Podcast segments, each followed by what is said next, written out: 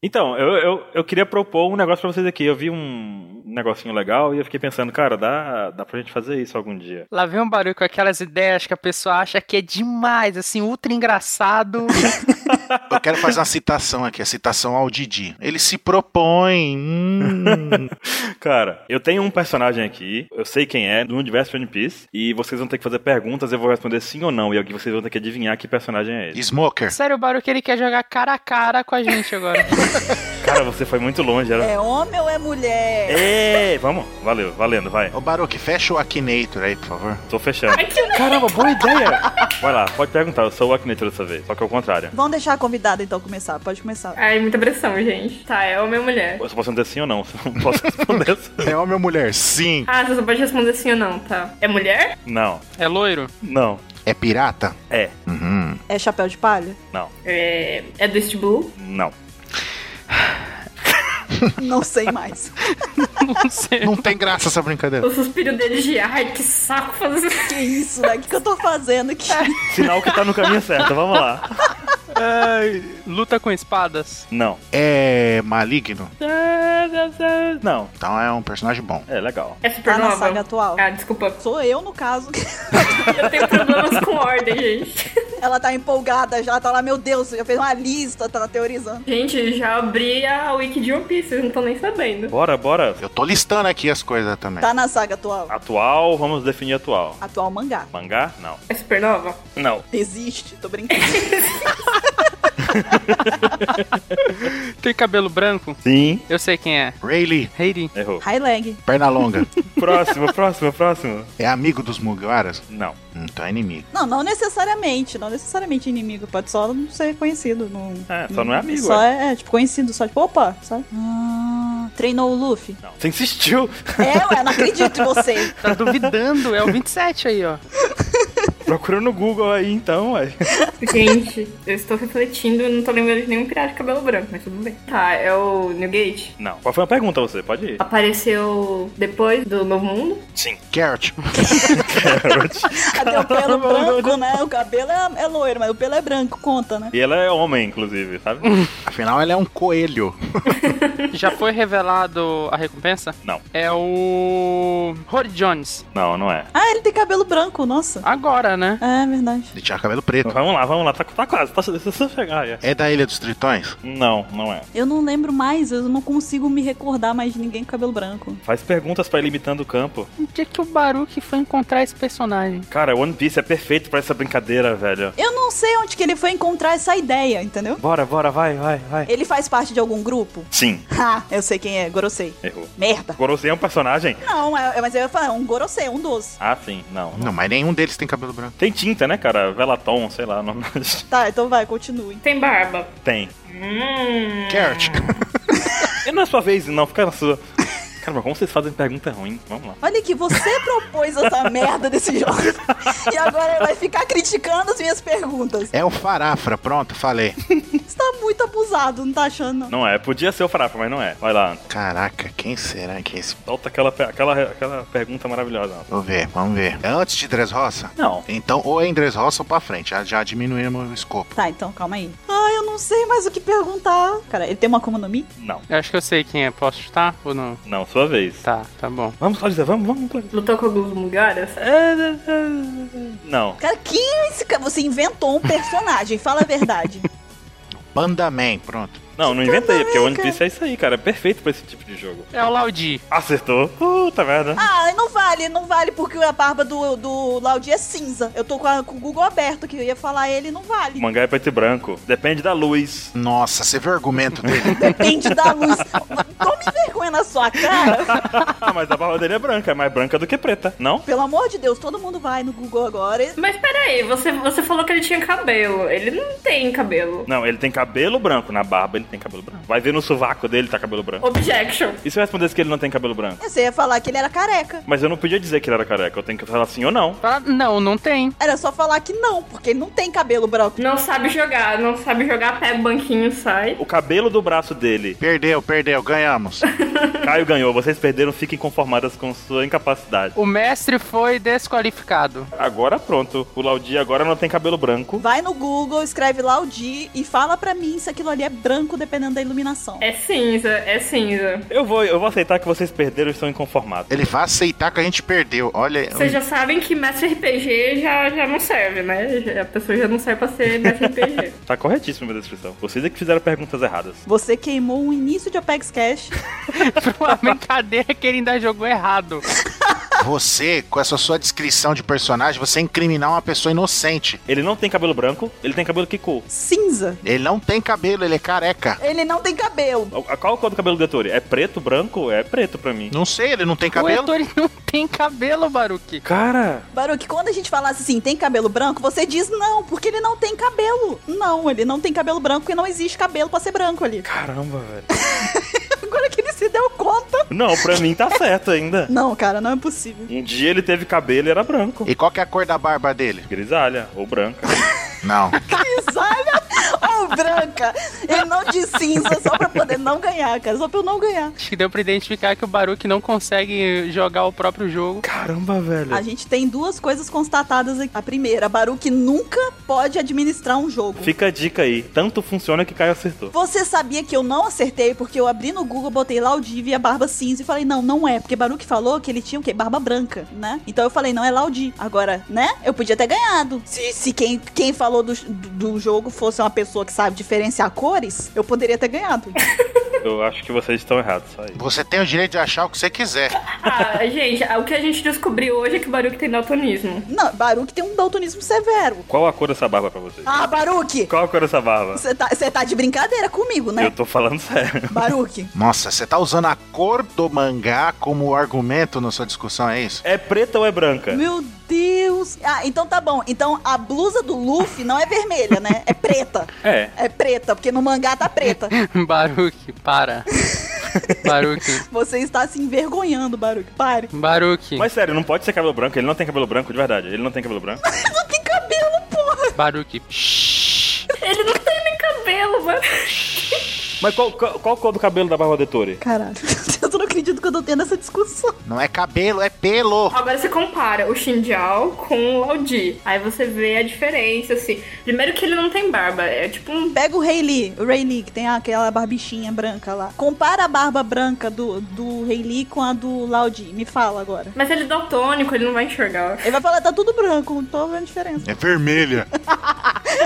Tindial, ela falou do Tindial, mas o Tindial é careca. Quem falou tinjal, seu maluco? Ela falou da barba. Tá vendo? Aí, ó, agora você tá falando que cabelo e barba são a mesma coisa. Sim. Não é. Baruque, porque a sua barba emenda com o seu cabelo não quer dizer que é a mesma coisa. Ah, então desculpa, gente.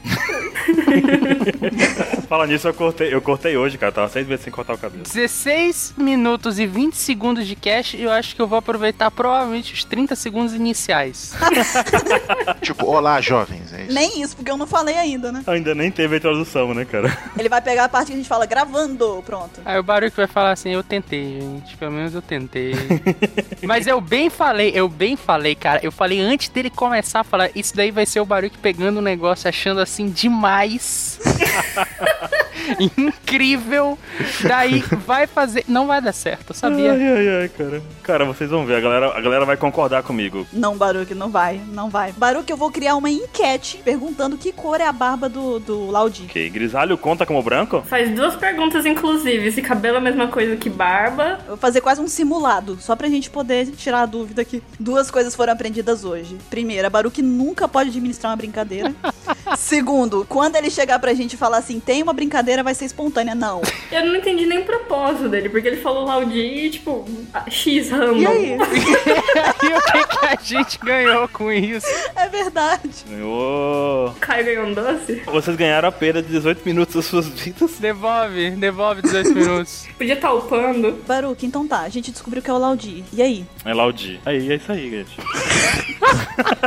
Caio, eu não vou nem, eu não vou nem dar gancho. Você pode cortar ali mesmo e começar o cast, porque eu não sei nem mais mais o que dizer depois disso, de verdade. Cara, a situação que o Baruque botou a gente como uma convidada no cast. O Baruque me faz isso. Tá tudo bem, gente. Ela vem, ela vem pensando, poxa, eu vou estar lá junto com pessoas que estão acostumadas, já pessoas super profissionais no podcast, aí chega e depara com isso. Vai ser muito divertido, ela pensou. Pá, os caras vão assim ser ultra engraçado, entrosado e tudo solto. Aí vem um barulho que me apronta uma dessa. É, é, é, funcionou, o Caio acertou, tá valendo.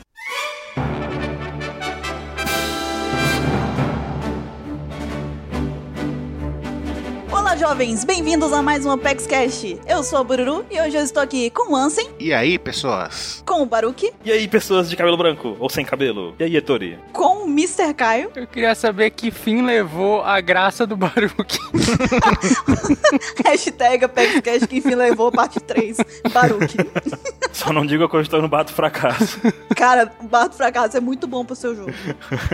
É isso que o Bellamy fica jogando lá no, no, no bar do fracasso. É disso que eles brincam lá. E estamos aqui também com uma convidada muito especial, também diretamente lá da Um Pedaço, a Clarissa. Olá! E essa semana nós vamos fazer aqui a parte 2 do Apex Cash, em que a gente fala aqui o que fim levou alguns inimigos que bateram de frente com os chapéus de palha. A gente já aí vai reinaugurar, né? Vamos abrir de novo as portas do Bar do Fracasso, que todo mundo lembra aí, né? Que deu bastante conversa no último Apex Cash. Mas antes de mais nada, nós vamos para leituras dos e-mails.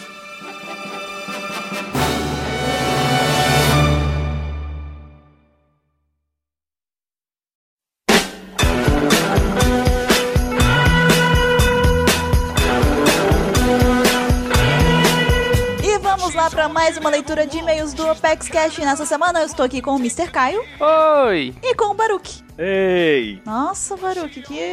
Nossa, que empolgação que Baruque, nossa senhora, contagiou agora. Ei! Sentiu aí, né, a vibração? Injeção de ânimo, gosto assim. sim. Cheguei pra animar vocês dois, estavam assim tão tristes. A alma da festa. A alma da festa. Aquele que agita a galera. Exatamente. E vamos lá para as fanarts que a gente tem aqui nessa semana que foram enviadas por vocês ouvintes. Mr. Caio com a primeira. E a primeira que a gente tem aqui é do Arthur Martins. Olha que maneiro, ele fez o Gran Tesouro, que na verdade ele fez uma brincadeira aqui com aquela nossa piadinha né, do Guildo Tesouro, Rei, Coração. Vida. né? então ficou aqui o, o tesouro com a cabeça do Kiko, a bola quadrada dourada ali, foi sensacional. Incrível. Muito engraçado. Temos também uma fanart polêmica. Você quer dizer que tem mamilos nela? Não, é, tem. Tem? Amei. Quero. Mamilos psicológicos aqui na coisa toda. Hum. É uma imagem enviada por Francisco de Assis. Ele bota aqui é, a Alpex conversando sem preconceito. Tem um cara desviando de lasers ali da pessoa tentando conversar sem parecer preconceituosa ou intolerante. e tem a Alpex ali sendo calto. Bota a musiquinha do calto, Caio, por favor. It's not unusual to be loved by anyone.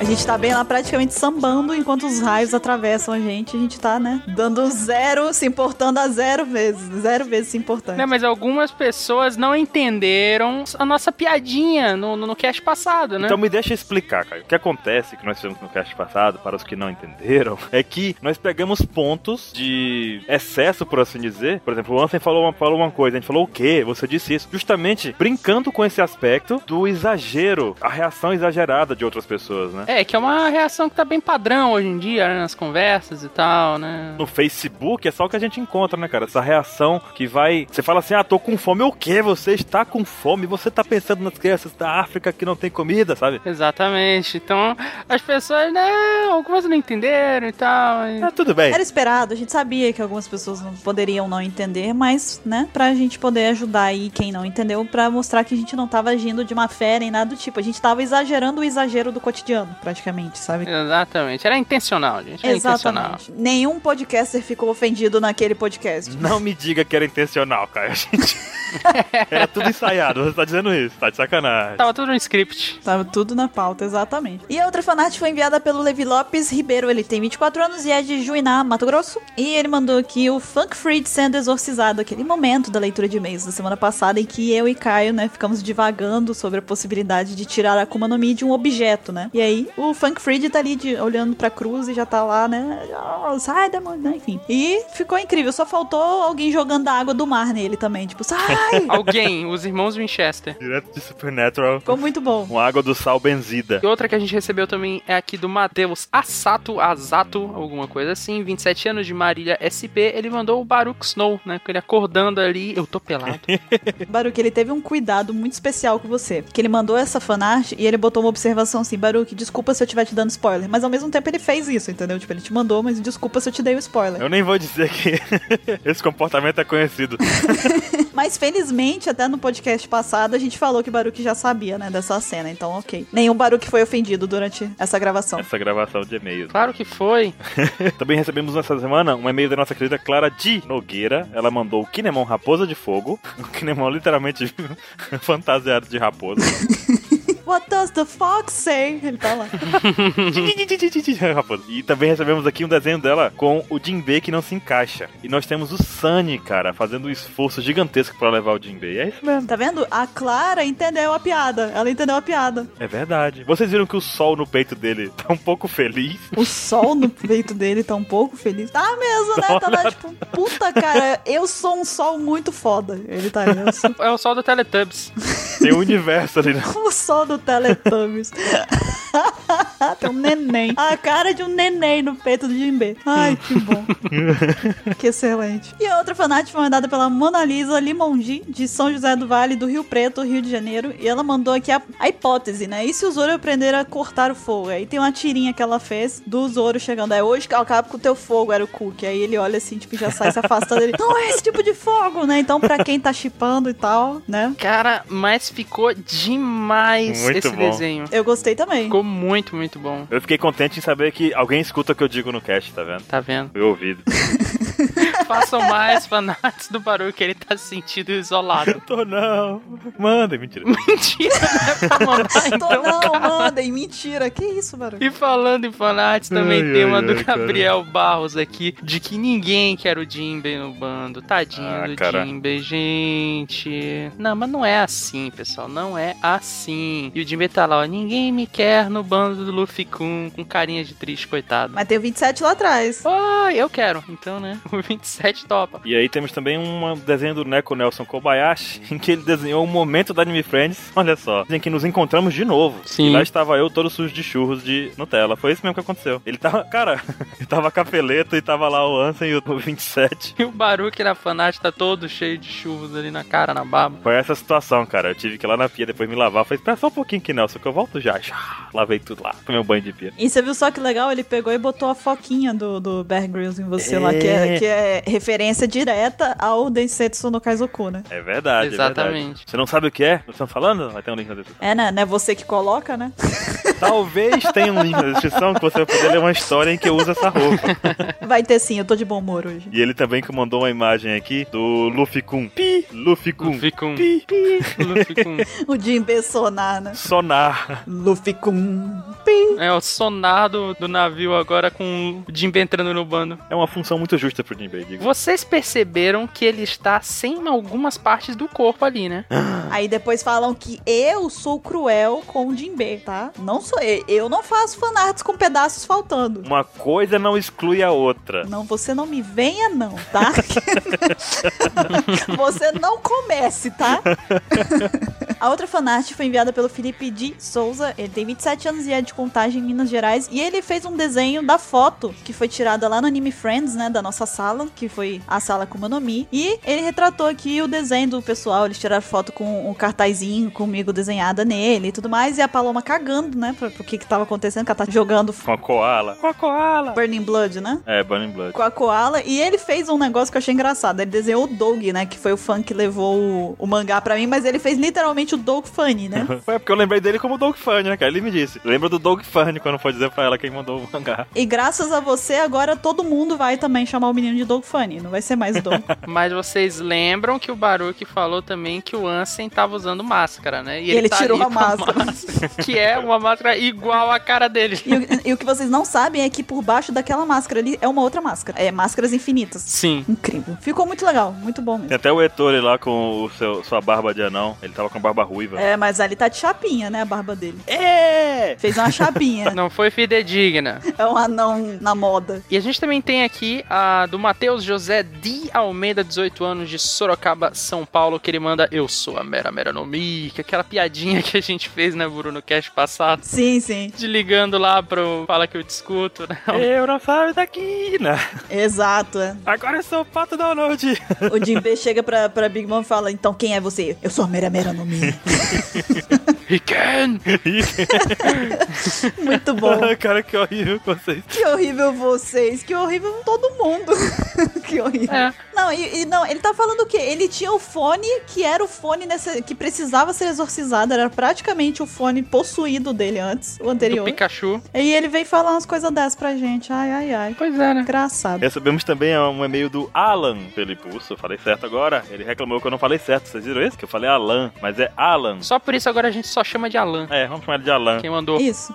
Que aqui a gente é assim, a gente é do contra mesmo. O negócio é. Me obrigue a fazer diferente, cara, calma. Você pode reclamar que eu falei o seu nome errado. Você não pode me obrigar a. Essa é a filosofia do Baruque. É assim mesmo que funciona. Me obrigue. Tá certinho, Baruque. Parabéns, viu? Filosofia muito boa. Parabéns. Coitado do Alan, o Alan é um fã excelente da gente. A gente Tô sacaneando a Lana, sacanagem. Mas ele mandou aqui uma foto, primeiro da luminária, que a gente recebeu dele na Anime Friends. E ele disse também que, como a gente não co- colocou nenhuma foto, ele mandou aqui uma foto da luminária. E ele disse também que quem, quis, quem tiver interesse na luminária dessa, na luminária da OPEX, do OPEX Cash, tem o link do vendedor, não é isso, Bruno? Que vai estar na descrição. Vai ter sim, vai ter sim. Poder encomendar a sua. Ele disse que já tem um modelo pronto, inclusive. Olha que louco. Ele mandou também a Bururu Automato. Mandou uma imagem com uma sequência de pontinhos ali. O Bu, B, U, R. Parece churato, sabe? Churato. mandou também, seguindo a ideia de vocês, exorcizando a espada de fogo. Vocês já viram isso? Cara, a ideia do exorcismo da Akumonomi foi maravilhosa, tá entendendo? E terminou gritando o quê, Caio?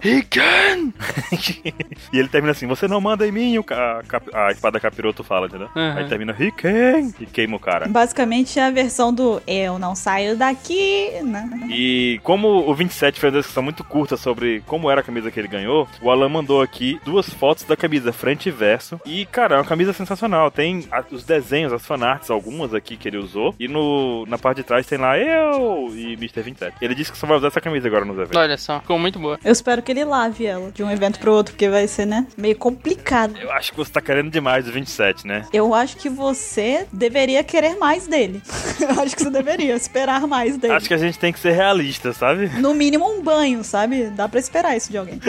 O 27 só toma 27 banhos por ano. Caramba! O ano tem 50 semanas, quer dizer que é um banho a cada duas semanas ali, né? No Natal ele toma dois, aí Olha só, você sabe o que que é pior de tudo? Talvez ele nem fazia isso, mas agora se ele escutar isso é capaz dele aderir. Eu tô muito preocupada, muito preocupada Caramba. com as pessoas que convivem com ele, sabe? Que eu até não. O podcast a gente não sente o cheiro, né? Então tá tranquilo. pois então, vamos agora para os e-mails que a gente recebeu nessa semana. E o primeiro foi enviado pelo Júnior, sim, só Júnior mesmo. Não, peraí, peraí, peraí, peraí. peraí. Esse e-mail ele é especial. Ele é. Já solta a música aí, DJ.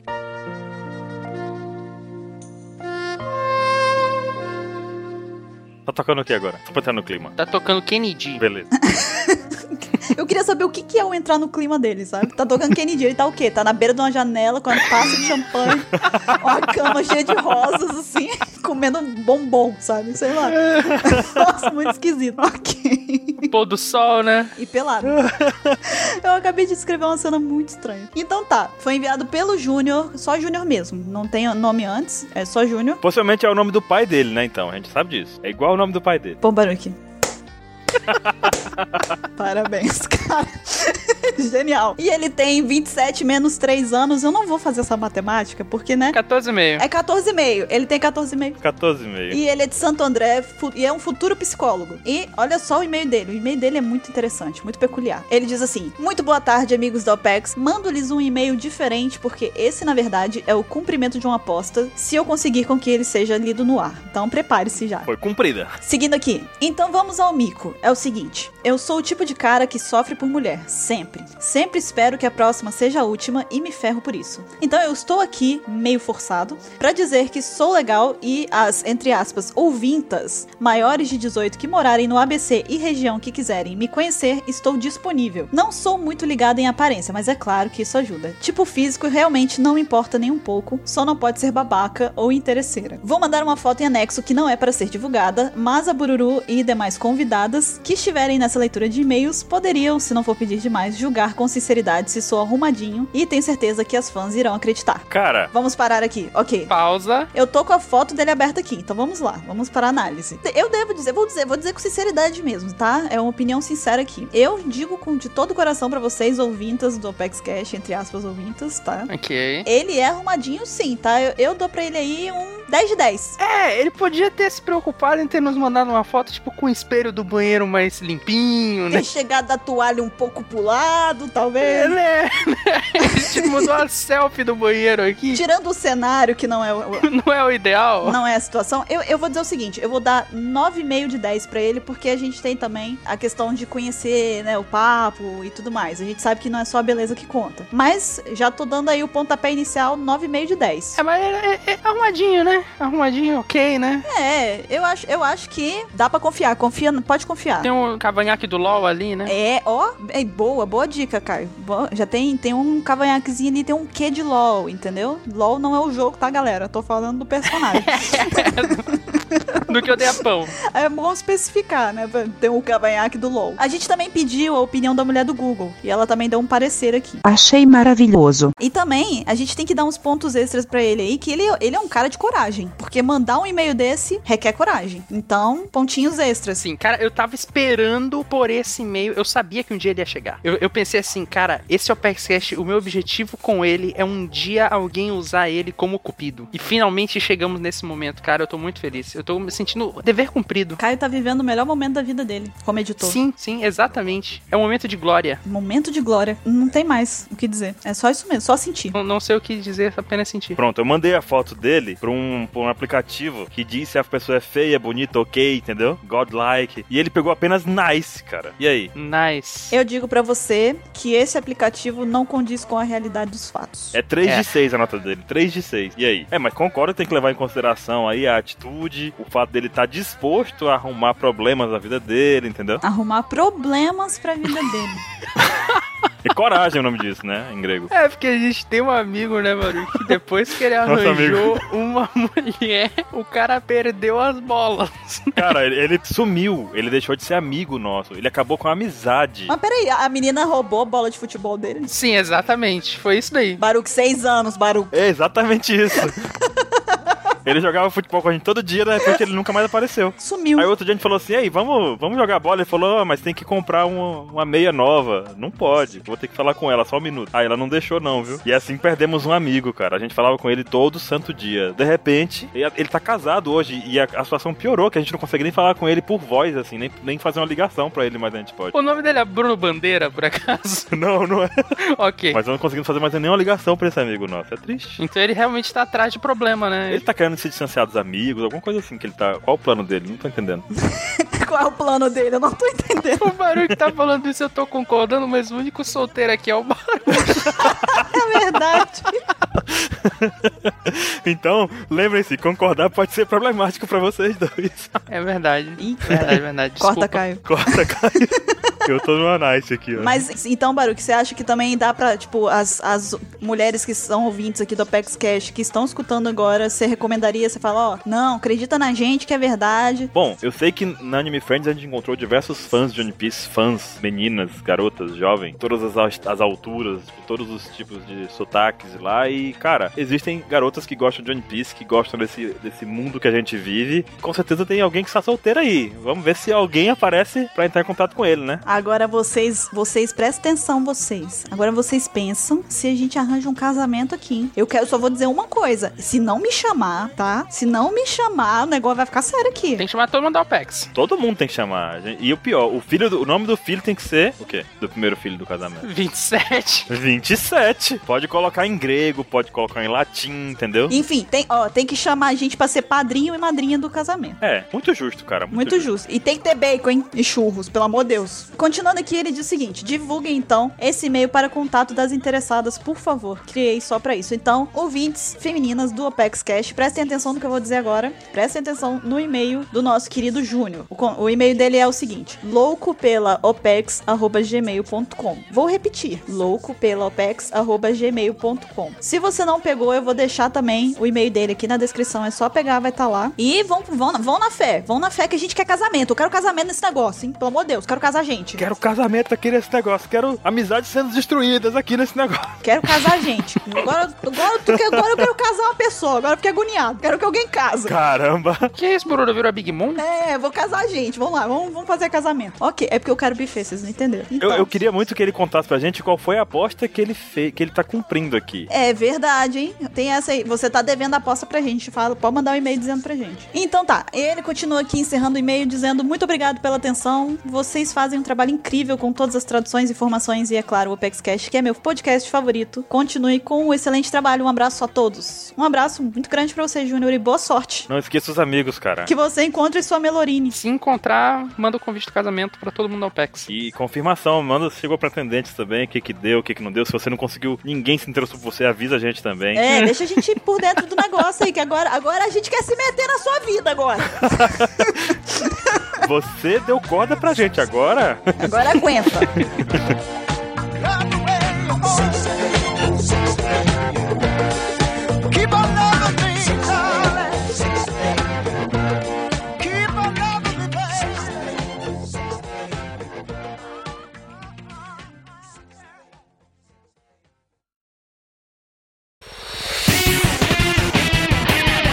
E Estamos de volta com o tema principal do Apex Cash. Nós vamos falar aqui da parte 2 do que fim levou. Nós vamos falar sobre alguns inimigos, outros, né, que nós não mencionamos na parte 1. E nós vamos ver o que, que eles estão fazendo, o que, que eles, expo eles- blá. O que, que eles exportam? O que, que é esses spoiler? O O que, que eles spoilers me deixem. A dicção está baixa hoje. que, que é esses spoiler? Tá bom. E nós vamos ver aqui o que, que eles podem estar fazendo agora e se eles têm alguma. pro- ah, Caraca, bicho, o que, que tá acontecendo? Take 3. Olha o que, que o Baruque fez. Eu desaprendi. Como que fala? eu, eu, eu sou inocente. É culpa sua, Baruque. Caraca! Meu cérebro simplesmente falou: se vira, cara, se vira aí que eu cansei. E nós vamos ver aqui qual é a probabilidade deles voltarem a interagir, né, na história de One Piece com os Mugiwara ou de outra forma e tudo mais. E pra quem não lembra, a gente já fez aí um Apex Cash, né, com esse mesmo propósito da gente debater o paradeiro e tudo mais, os inimigos que bateram de frente com o Luffy e a sua tripulação e acabaram perdendo, né, porventura acabaram perdendo. E na primeira parte nós tivemos a ajuda do Nihil e ele fez lá uma- todo um, um- ele traçou um perfil psicológico lá dos vilões, né? A gente foi bem bacana, a gente acabou criando lá um debate vendo como é que a, a própria personalidade deles influencia e tudo mais. E a gente também inaugurou o Bar do Fracasso. A gente viu lá que tinha alguns vilões, alguns inimigos que simplesmente mereciam estar no Bar do Fracasso, né? A gente deu até algumas funções pra cada um deles lá. E a gente tá aqui, não vai ser diferente na parte 2. Nós vamos voltar para o Bar do Fracasso. E mais uma vez a gente vai tentar descobrir o que, que aconteceu com esses inimigos. E dessa vez a gente tem a ajuda da Clarissa aqui que vai fazer essa análise psicológica dos inimigos. Porque a gente aqui, a gente já viu que não é muito né, chegado no negócio do psicológico mesmo. Eu, vou- eu vou ficar até quieto hoje, porque. A gente é mais o caso a ser estudado mesmo. A gente não consegue nem falar direito. Somos todos, gente. Somos todos. Tu viu que a Bururu começou a acelerar ali a leitura dela ali, o pensamento dela, que é pra poder falar menos, né? Ela, tipo, Já ficou com medo, já ficou com medo de ser analisada já. gente, fiquei nervosa. Fiquei nervosa, de verdade. Quer dizer que você está analisando a gente também enquanto grava? Será? Ela tá com a pranchetinha. tu viu que ela ia falar assim, né? Tu viu que ela ia falar assim. Será? Será? Sim, irá. Será? Como ela bota o R, né? Será? Será? Vocês não sabem, mas agora neste momento eu estou com um caderninho aqui anotando. Mentira. No final das contas, vai todo mundo ser encaminhado já, sabe? Ela Vai falar, você pode ir pro tratamento lá com remédio, você já camisa de força. Asila Arkham, você vai. É, então, vai ser mais ou menos por aí. Mas capaz de eu ser paciente lá, né? Mas tudo bem, gente. Mas somos todos lá. Isso daí é um fato já verídico e constatado nos Apex Casts que se passaram. Fale por você. Ah, tá bom, tá bom. Aham, tá. Tá bom, ô, ô, daltônico? Cara que fica mostrando charuto pros outros aí. O É o charuto. churros, charuto. cara. o que você está É o falando? churros, meu Deus. Eu, eu, cara, o cara que vai falar dos outros e fala charuto. Eu não vou dizer nada sobre vocês hoje, cara. Aconteceu coisa entre os cash aí, porque agora já tem um charuto na história. Baruque, você percebe o que, que você fez, Baruque? Você estragou a gente com esse jogo seu. A gente já tá, já na... Entramos no clima já, né? Do... A gente já tá dentro do bar do fracasso bebendo ele. Tu não um bando de fracassado lá, tentando fazer joguinho. Baruque tá lá ensinando. Eu vou ali lavar os pratos, deixar vocês aqui. E Ansem, ajuda aí, vamos relembrar. Qual foi a conclusão que a gente teve do Bar do Fracasso no cast passado? Na última vez que a gente comentou do bar de fracasso, né? A gente chegou à conclusão que o Morgan, Morgan, né? é, seria o dono do bar, né? o proprietário ali, né? Porque ele que começou, ele que foi o, o empreendedor do negócio, né? O fundador. Né? Aí depois é, chegamos à conclusão que o Don Krieg, né? O nosso cavaleiro de ouro fajuto, que ia ficar lavando o copo junto com o Baruque ele enquanto ele tá lavando o prato. Uhum. É, o Kuro, né? Seria o cozinheiro, tá ali, né? Já era mordomo mesmo, né? Então ó, vai virar cozinheiro, né? E o Bellamy é o passo largo, né? O, o Aragorn ali, sentado no canto do bar ali, sinistrão, todo mundo admirando ele, né? É o mito, né, do Bar do Fracasso. Vale lembrar que o Bellamy foi passear um pouquinho em Dresdorf, mas já voltou, gente. Já voltou, já, já chegou e já voltou. É, já tá de volta, já tá, lá de- já tá ali fumando o cachimbinho de novo ali, sentado no canto. Mas eu acho, eu vou ser meio ofensivo, eu acho vacilo vocês chamarem o Passo Largo de Belo, né? Aragorn está triste. Não, não, não, nós não estamos comparando com o Aragorn, estamos falando que é a função de cada um no bar. Ela falou o contrário ou foi impressão minha? Ela falou o contrário. Ah, desculpa. Culpa do Baruque. Muito bem-vinda! Não sou o único! Já tá em casa já. Gostei de você, Clarissa. Clarissa, bem-vinda. Este apresenta o Shambles Mental. Adoro, Você acabou de sofrer ele agora. Gostei de você, Clarissa. adoro. É, é- é o pré-requisito pra participar do cast, é isso. Ah, então já tô me sentindo em casa já, então já passei do teste já. Já passou o teste, já, já, já é da família. Oh, Já foi estragada pelo Baruque já. Que isso? Caramba! Não, é porque o Baruque é o Shambles da OPEX. É o cara que mais chambleia aqui, é ele. é, eu percebi quando ele trocou a barba branca pela cinza. Às vezes pega a gente, entendeu? Aí às vezes ele afeta a gente. Então, as pessoas que participam do OPEX Cash, elas correm esse risco. Sabe aquele pessoal que consegue usar o hack do armamento e imbuir numa arma? É o que ele faz com, com o Shambles dele. Ele tem o Shambles dele é tão poderoso que ele consegue passar pros outros, né? Não, mas é que assim, é... tudo bem, eu falei o contrário, mas faz sentido também. Você não pode comparar o Aragorn com o Bellamy, foi esse o sentido que eu quis dizer. Quer dizer que o problema é o Bellamy, né, cara? É que você não pode comparar o Bellamy com ninguém, no caso, né? Exato. É, Não é justo com ninguém. isso vai ser ofensivo. o, o ponto é que ela quis dizer que é uma ofensa ao Aragorn a gente colocar os dois no- na mesma frase. Isso. Sim. Isso, isso. Ele é o administrador do bar, cara. Ele merece esse tipo de referência. Porque ele é muito bosta e o Aragorn é foda. Exato. A gente vê o quanto Bellamy é bem querido aqui, né? Bem quisto, porque a gente nem vai falar dele hoje aqui e a gente já tá falando dele mesmo assim, cara. É, pra você ver como é que ele é, é um Exatamente. mito. É, muito carinho. É mais forte, é mais forte. Tá, tá indo longe demais agora, ó. Não, agora eu vou, vou tentar eh, justificar porque que a gente fez essa comparação. Porque, guardadas as devidas proporções, é que os outros são tão merda, mas tão merda, que o Bellamy, que é um já um bosta, ele comparado com os outros, ele é o nível do Aragorn, entendeu? Guardadas as devidas proporções. O Bellamy fez bonito lá em Desota. Por poucos segundos, mas fez. É O que, que ele fez? Ficou chorando. Claro que eu adoraria te questionar e saber o que, que ele fez de bonito, mas eu acho que o cast tem que seguir. É, eu vou resumir numa palavra só pra gente não ter discussão. Ele pelo menos mostrou uma mudança de personalidade mínima É, ali, mas é. ele. É diferente do, do Shanks, né? É. De merda pra bosta. Não adianta nada mudar a personalidade pra você pior do que já era, né?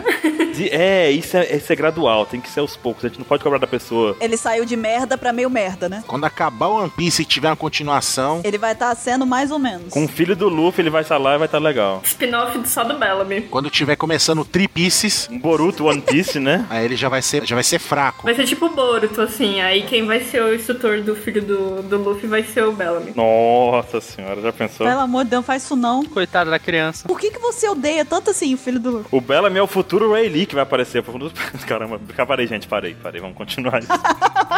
Ele mesmo se impediu. Sensacional. Porque ele viu que tava num ponto crucial ali. é, já, já fui longe demais, me desculpem, não vai dar. Já tá atravessando a linha tênue já, né? A mente dele pegou e apertou o botão do você foi longe demais. Ele, ok, chega. Então, na primeira parte, a gente foi até o Enel. A gente falou dos vilões, né? Dos inimigos que apareceram. É, né? O do personagem, não do vlogger. É não o Bruno Bandeira, porque a gente. tipo, Que fim levou o Bruno Não é Bandeira? esse Bruno Bandeira, cara. Não é isso, né? A gente pode fazer depois, de repente, daqui uns anos, o que fim levou vloggers, né? Quando já tiver todo mundo aí encaminhar suas vidas. a gente- Eu vou estar inclusa, né, gente? Porque eu e meu maravilhoso, um vídeo. Que fim levou a gente já sabe, ele tá sequestrado lá, esqueceram? Pela Paloma, é. É, Ah, é, tá na casa da Paloma amarrado, coitado. Virou refém. Tudo bem. a gente já sabe onde ele tá. Cara, vai que é verdade, né, cara? Nunca se sabe, né? Liga pra polícia, hein? Não, eu bem, outro dia eu tava falando com ela, eu escutei uns negócios lá. Uns negócios tipo, hum, hum, sabe? hum, Pode ser, não sei. Eita. Isso é errado, gente. Não façam isso. tá? Não sequestrem amigos. Isso é Isso errado. da cadeia. É bom lembrar, né? Não sei. Mas que alguém fala, poxa, que legal, escutei no podcast, vou tentar. N- Não, não tenta. Claro, e o que, que você. Qual, qual é o perfil psicológico de uma pessoa que sequestra as outras? Olha, eu acho que Não estava na pauta. Aí ela, aí ela pega e fala assim: tu não tava planejado antes. Você me pegou de surpresa. preciso estudar, gente. Eu prefiro perguntar aos universitários, não, pera. Não, eu acho que não é uma pessoa muito saudável, né? Precisa de um, de um tratamento aí, porque sociopatia tá rolando. Tá vendo? É um sociopata. Então, como dizia eu, né? Sobre aritmética, a gente foi até o Enel, que não é o vlogger, é o personagem. E a gente falou do Enel e paramos lá a parte 1 do Que Fim Levou. Então vamos começar agora a parte 2. Seguindo mais ou menos a linha da história, a gente só vai voltar um pouquinho e falar do Apol, que a gente acabou pulando ele na parte 1. Então, né? Vamos falar dele aqui. Você vê como é que a gente adora ele. É. hum. Então, Baruque, quem é o Apol? Paul, ele é um cara muito legal. Ele... Não, já, já começou errado. Só que não. É um cara muito legal, já errou. Troca. Sabe a brincadeira do troca? Troca. Troca, vamos lá. Ele é um cara muito feliz. Troca. Troca. E é um cara que gosta de curtir a vida. Troca. Que gosta de curtir a vida. Ele é o ator que fez aquele filme Curtindo a Vida, doidado, né? É o Apol. Exatamente. O Apol, o Apol, o Apol. O que falar sobre o Apol? Ele não tem a menor ideia. Caraca, ele incorporou um- um- alguma coisa ali. Daqui a pouco ele pega uma caveira e começa o Apol ou não Apol. Sim, sim. Cara, o Apol, ele... Caraca. Ele tá desesperado. Ele. Eu tô pensando aqui nos feitos do Apol, mas eu não tô conseguindo extrair nada de... Deixa eu comentar um negócio aqui, ó. O Apo, ele até cai um pouco fora desse cast. É, ele é um cara feliz hoje, cara. Não, não, não, não. Não é- não é porque se a gente fosse falar assim, ah, que fim levou e o que, que eles podem estar fazendo, o Apo a gente sabe muito bem o que ele tá fazendo. Exatamente. Daí Na história de capa aparece o Apol. Dono da porra toda. Simplesmente ele conseguiu criar um novo metal, uma nova liga metálica, melhor dizendo. E hoje o Apol é rico, dono do que ele quiser, entendeu? Não, não do que ele quiser. Do que ele quiser, assim, no sentido de que ele não tá no fracasso, entendeu? Eu quero ser o dono de Marijô, ele pode ser? Talvez. Ele tá limitado pelos outros. Ansem, você tá levando ao extremo. Eu tô falando do dono do que você quiser no sentido amplo, não no sentido extremo, cara. Se você quiser levar na extremidade, ele pode ser dono, sei lá, da própria ilha dele. Sim, afinal ele virou rei, né? É, exatamente. De novo. Então o Apol não tá no bar do fracasso. O Apol é o cara que talvez seja aquele cara que tem 25% só pra achar graça do bar, entendeu? Não, de repente ele passou na frente. Ele comprou uma participação no bar, entendeu? Ele quer comprar basta pra manter a galera ali. Ele tem ações do bar. Posso falar o que eu acho, gente? Diga. O Apol é o fornecedor dos utensílios do bar. Olha aí. Perfeito, olha aí. Olha, eu vou até escrever aqui. Eu, eu, eu tava pensando assim, ele comprou uma porcentagem das ações do bar, entendeu? E agora ele vive feliz se divertindo com a galera, rindo deles. Olha lá, bando de besta, estão lá tudo no bar. Foi mais ou menos assim a história dele. Ele chegou no bar, né? Ele passou pelo Luffy, né? O Luffy mostrou o cartãozinho, né? Bar do fracasso. Aí ele foi lá no bar, foi conhecer o bar, tudo, tudo tal, né? Lufinado, Bellamy. Do final do Bellamy, né? Finado. E aí, então, ele refletiu um pouquinho, né? Pensou nas, nas possibilidades que ele podia. Falou, não, não quero, não quero ficar aqui, porque aqui só tem fracassado. Eu quero ser mais alguém na minha vida. Vou empreender. Ele é um empreendedor, ele é o Tony Stark do, de One Piece, entendeu? Ele é. Ele já foi fracassado, aí ele inventou um novo metal e agora ele tá dono do- de tudo. É um cara que foi visionário, ele soube converter a Akuma no Mi dele em dinheiro. Exato, por isso que ele é o Tony Stark, entendeu? Então você tá dizendo que ele é membro fundador dos Vingadores? Não, não. Não, pera. e aí agora ele tá fornecendo, né, os utensílios por causa do metal, né, da, da Akuma no Mi dele. Tá, mas assim, igual o Caio falou que, na verdade mesmo, não, ele não deveria estar aqui porque a gente tá vendo o que, que eles podem estar fazendo. E a gente sabe o que, que o Apol tá fazendo. Mas, porém, contudo, todavia, entretanto, a gente pode aproveitar que a gente sabe o que, que ele tá fazendo e tentar prever um possível movimento dele em situações futuras da história. Uhum. Correto? Aham. Alguém que tem algum, algum palpite? Vai causar no Conselho Mundial, na reunião. Diz que o Baruque tem teorias. Olha só, o Apol, eu acredito que ele vai simplesmente, como o Ansem falou, causar lá no, no Conselho Mundial, Conselho dos Reinos e tudo mais. Mas, contrapartida, assim, ele não tem muito motivo mais pra fazer muita coisa. Ele tá bem do jeito que tá. Eu, pelo que eu entendo, ele tá bem do jeito que tá. O negócio dele tá prosperando. Talvez ele tenha pessoas querendo pegar como a nome dele ou coisa do tipo pra poder pegar esse mercado que ele tem, né, e tal. Mas, tirando isso, ele deve estar protegido num lugar tranquilo, vivendo a vida dele de boa. Eu acho que ele só tá mesmo com- financiando o bar do fracasso e seguindo a vida dele sem causar males a ninguém mais. Então ele é um investidor. Eu não sei, não. Eu acho que ele tá, tipo, se estabilizando, entendeu? Criando é, uma estabilidade lá, com, tanto com renda quanto com talvez algum exército, alguma coisa, já que ele tem o reino próprio dele. Porque assim, o Apo, ele foi inteligente? Foi. Em fazer o uso da Akuma no Mi dele e tudo mais. Mas ele não é um cara sábio. Eu não acho ele sábio, eu acho ele inteligente. Então eu acho que existe a possibilidade, sim, dele ficar ganancioso, já que ele já conquistou bastante coisa por lá, e tentar lá causar no Conselho Mundial e tudo mais, e tentar peitar alguém e perder de novo, entendeu? Eu acho possível. Vale lembrar que ele tem rixa com o reino de Sakura agora, ex-Drum, e também ele tem rixa com o Alabasta, porque lá tempos atrás, quando a Vivi era menininha, ela foi pra um conselho mundial e o Apple bateu nela. Bateu nela. Na É verdade. Quase que iniciou uma guerra ali, só que na época, tipo, a Vivi ela deixou pra lá e tal, e todo mundo acabou aceit- deixando por isso daí.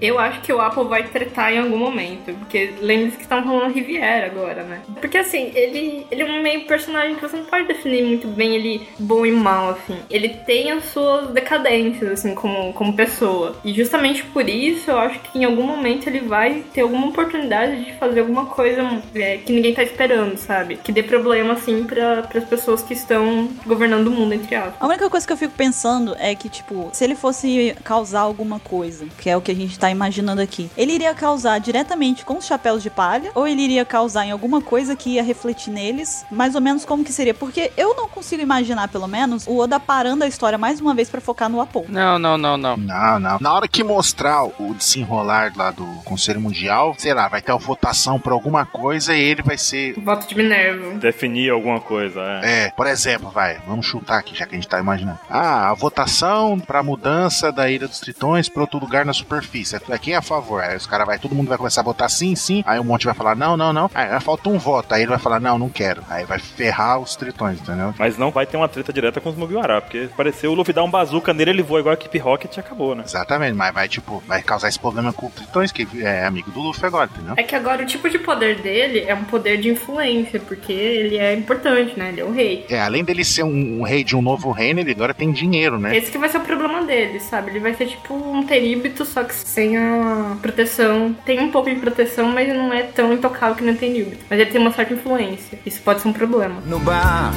todo mundo é igual. Então, Mr. Kyle, eu sei que você gosta bastante do próximo. Ah, pelo amor de Deus. Sério que tu vai me deixar com o Fox? Cara, mas o cara mais sensacional, o cara que bate de frente com o Bellamy pra poder sentar na mesma cadeira que Bellamy, e você tá querendo se, se negar a falar dele, cara? Fox e sua trupe. não, não, não, não. Fox e companhia. Então, o Fox, o que, que aconteceu com ele? Porque. Porsche.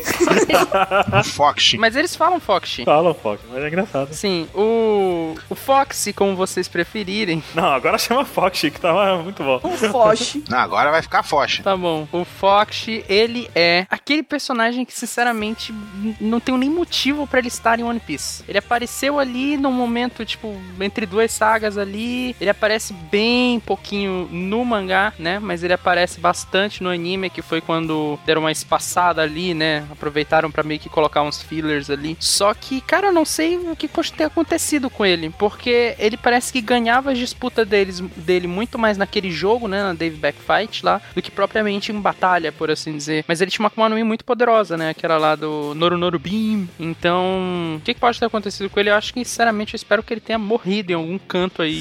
Caramba, velho. não volte mais pro anime. Caramba, velho. Nossa senhora, quanto ódio reprimido. Não, eu não posso falar muita coisa porque ele é oficialmente o personagem que eu mais detesto em One Piece. Eu tenho pavor desse cara, de verdade. Porque ele, ah, eu olho pra ele, eu fico entediada. De verdade. Eu acho ele muito chato. Pois é. Ele, pra mim, ele é a personificação. Da, peraí. Matei. É, Ele é Caramba, matou o Fox. Caralho, segunda vez que a Clarissa morre. Clarissa tá aí. Caramba, Clarissa, de novo. Clarissa, Já foram três vidas já, gente. quantas mais você tem? Tem mais quatro. Então tá bom, a gente tem tempo ainda. Então. pra mim, ele é a personificação, o exemplo vivo de uma pessoa que tem uma Akuma no Mi boa e não sabe usar. Entendeu? Que, tipo, fica zoando, faz essas coisas, não, não, não luta sério. Uhum. Pra mim, ele só serve como exemplo. Baruque, você não vai comentar um certo personagem, não? Qual? Você gosta de come- sempre comentar. Ah, o o que não tem um braço, o cabelo ruivo. Não, não, não. Não. Ah, porque ele gosta muito dele. Não, esse não faz nada. Eu tô quieto na minha. Eu tô. Tretas. Então eu não sei. É um personagem que faz parte do bando do Luffy. que Você gosta de falar que não faz nada. Ah, eu sei qual é. Não, ele não vai fazer isso, não. Não, eu, eu, tô, eu tô de boa hoje, eu tô de boa. hoje. É, também depois da entrada, né? Né? Depois daquela brincadeira lá, né? Qual? bora lá, bora lá, bora lá. Então, qual? Tem cabelo? Vamos brincar. Sim! Vai.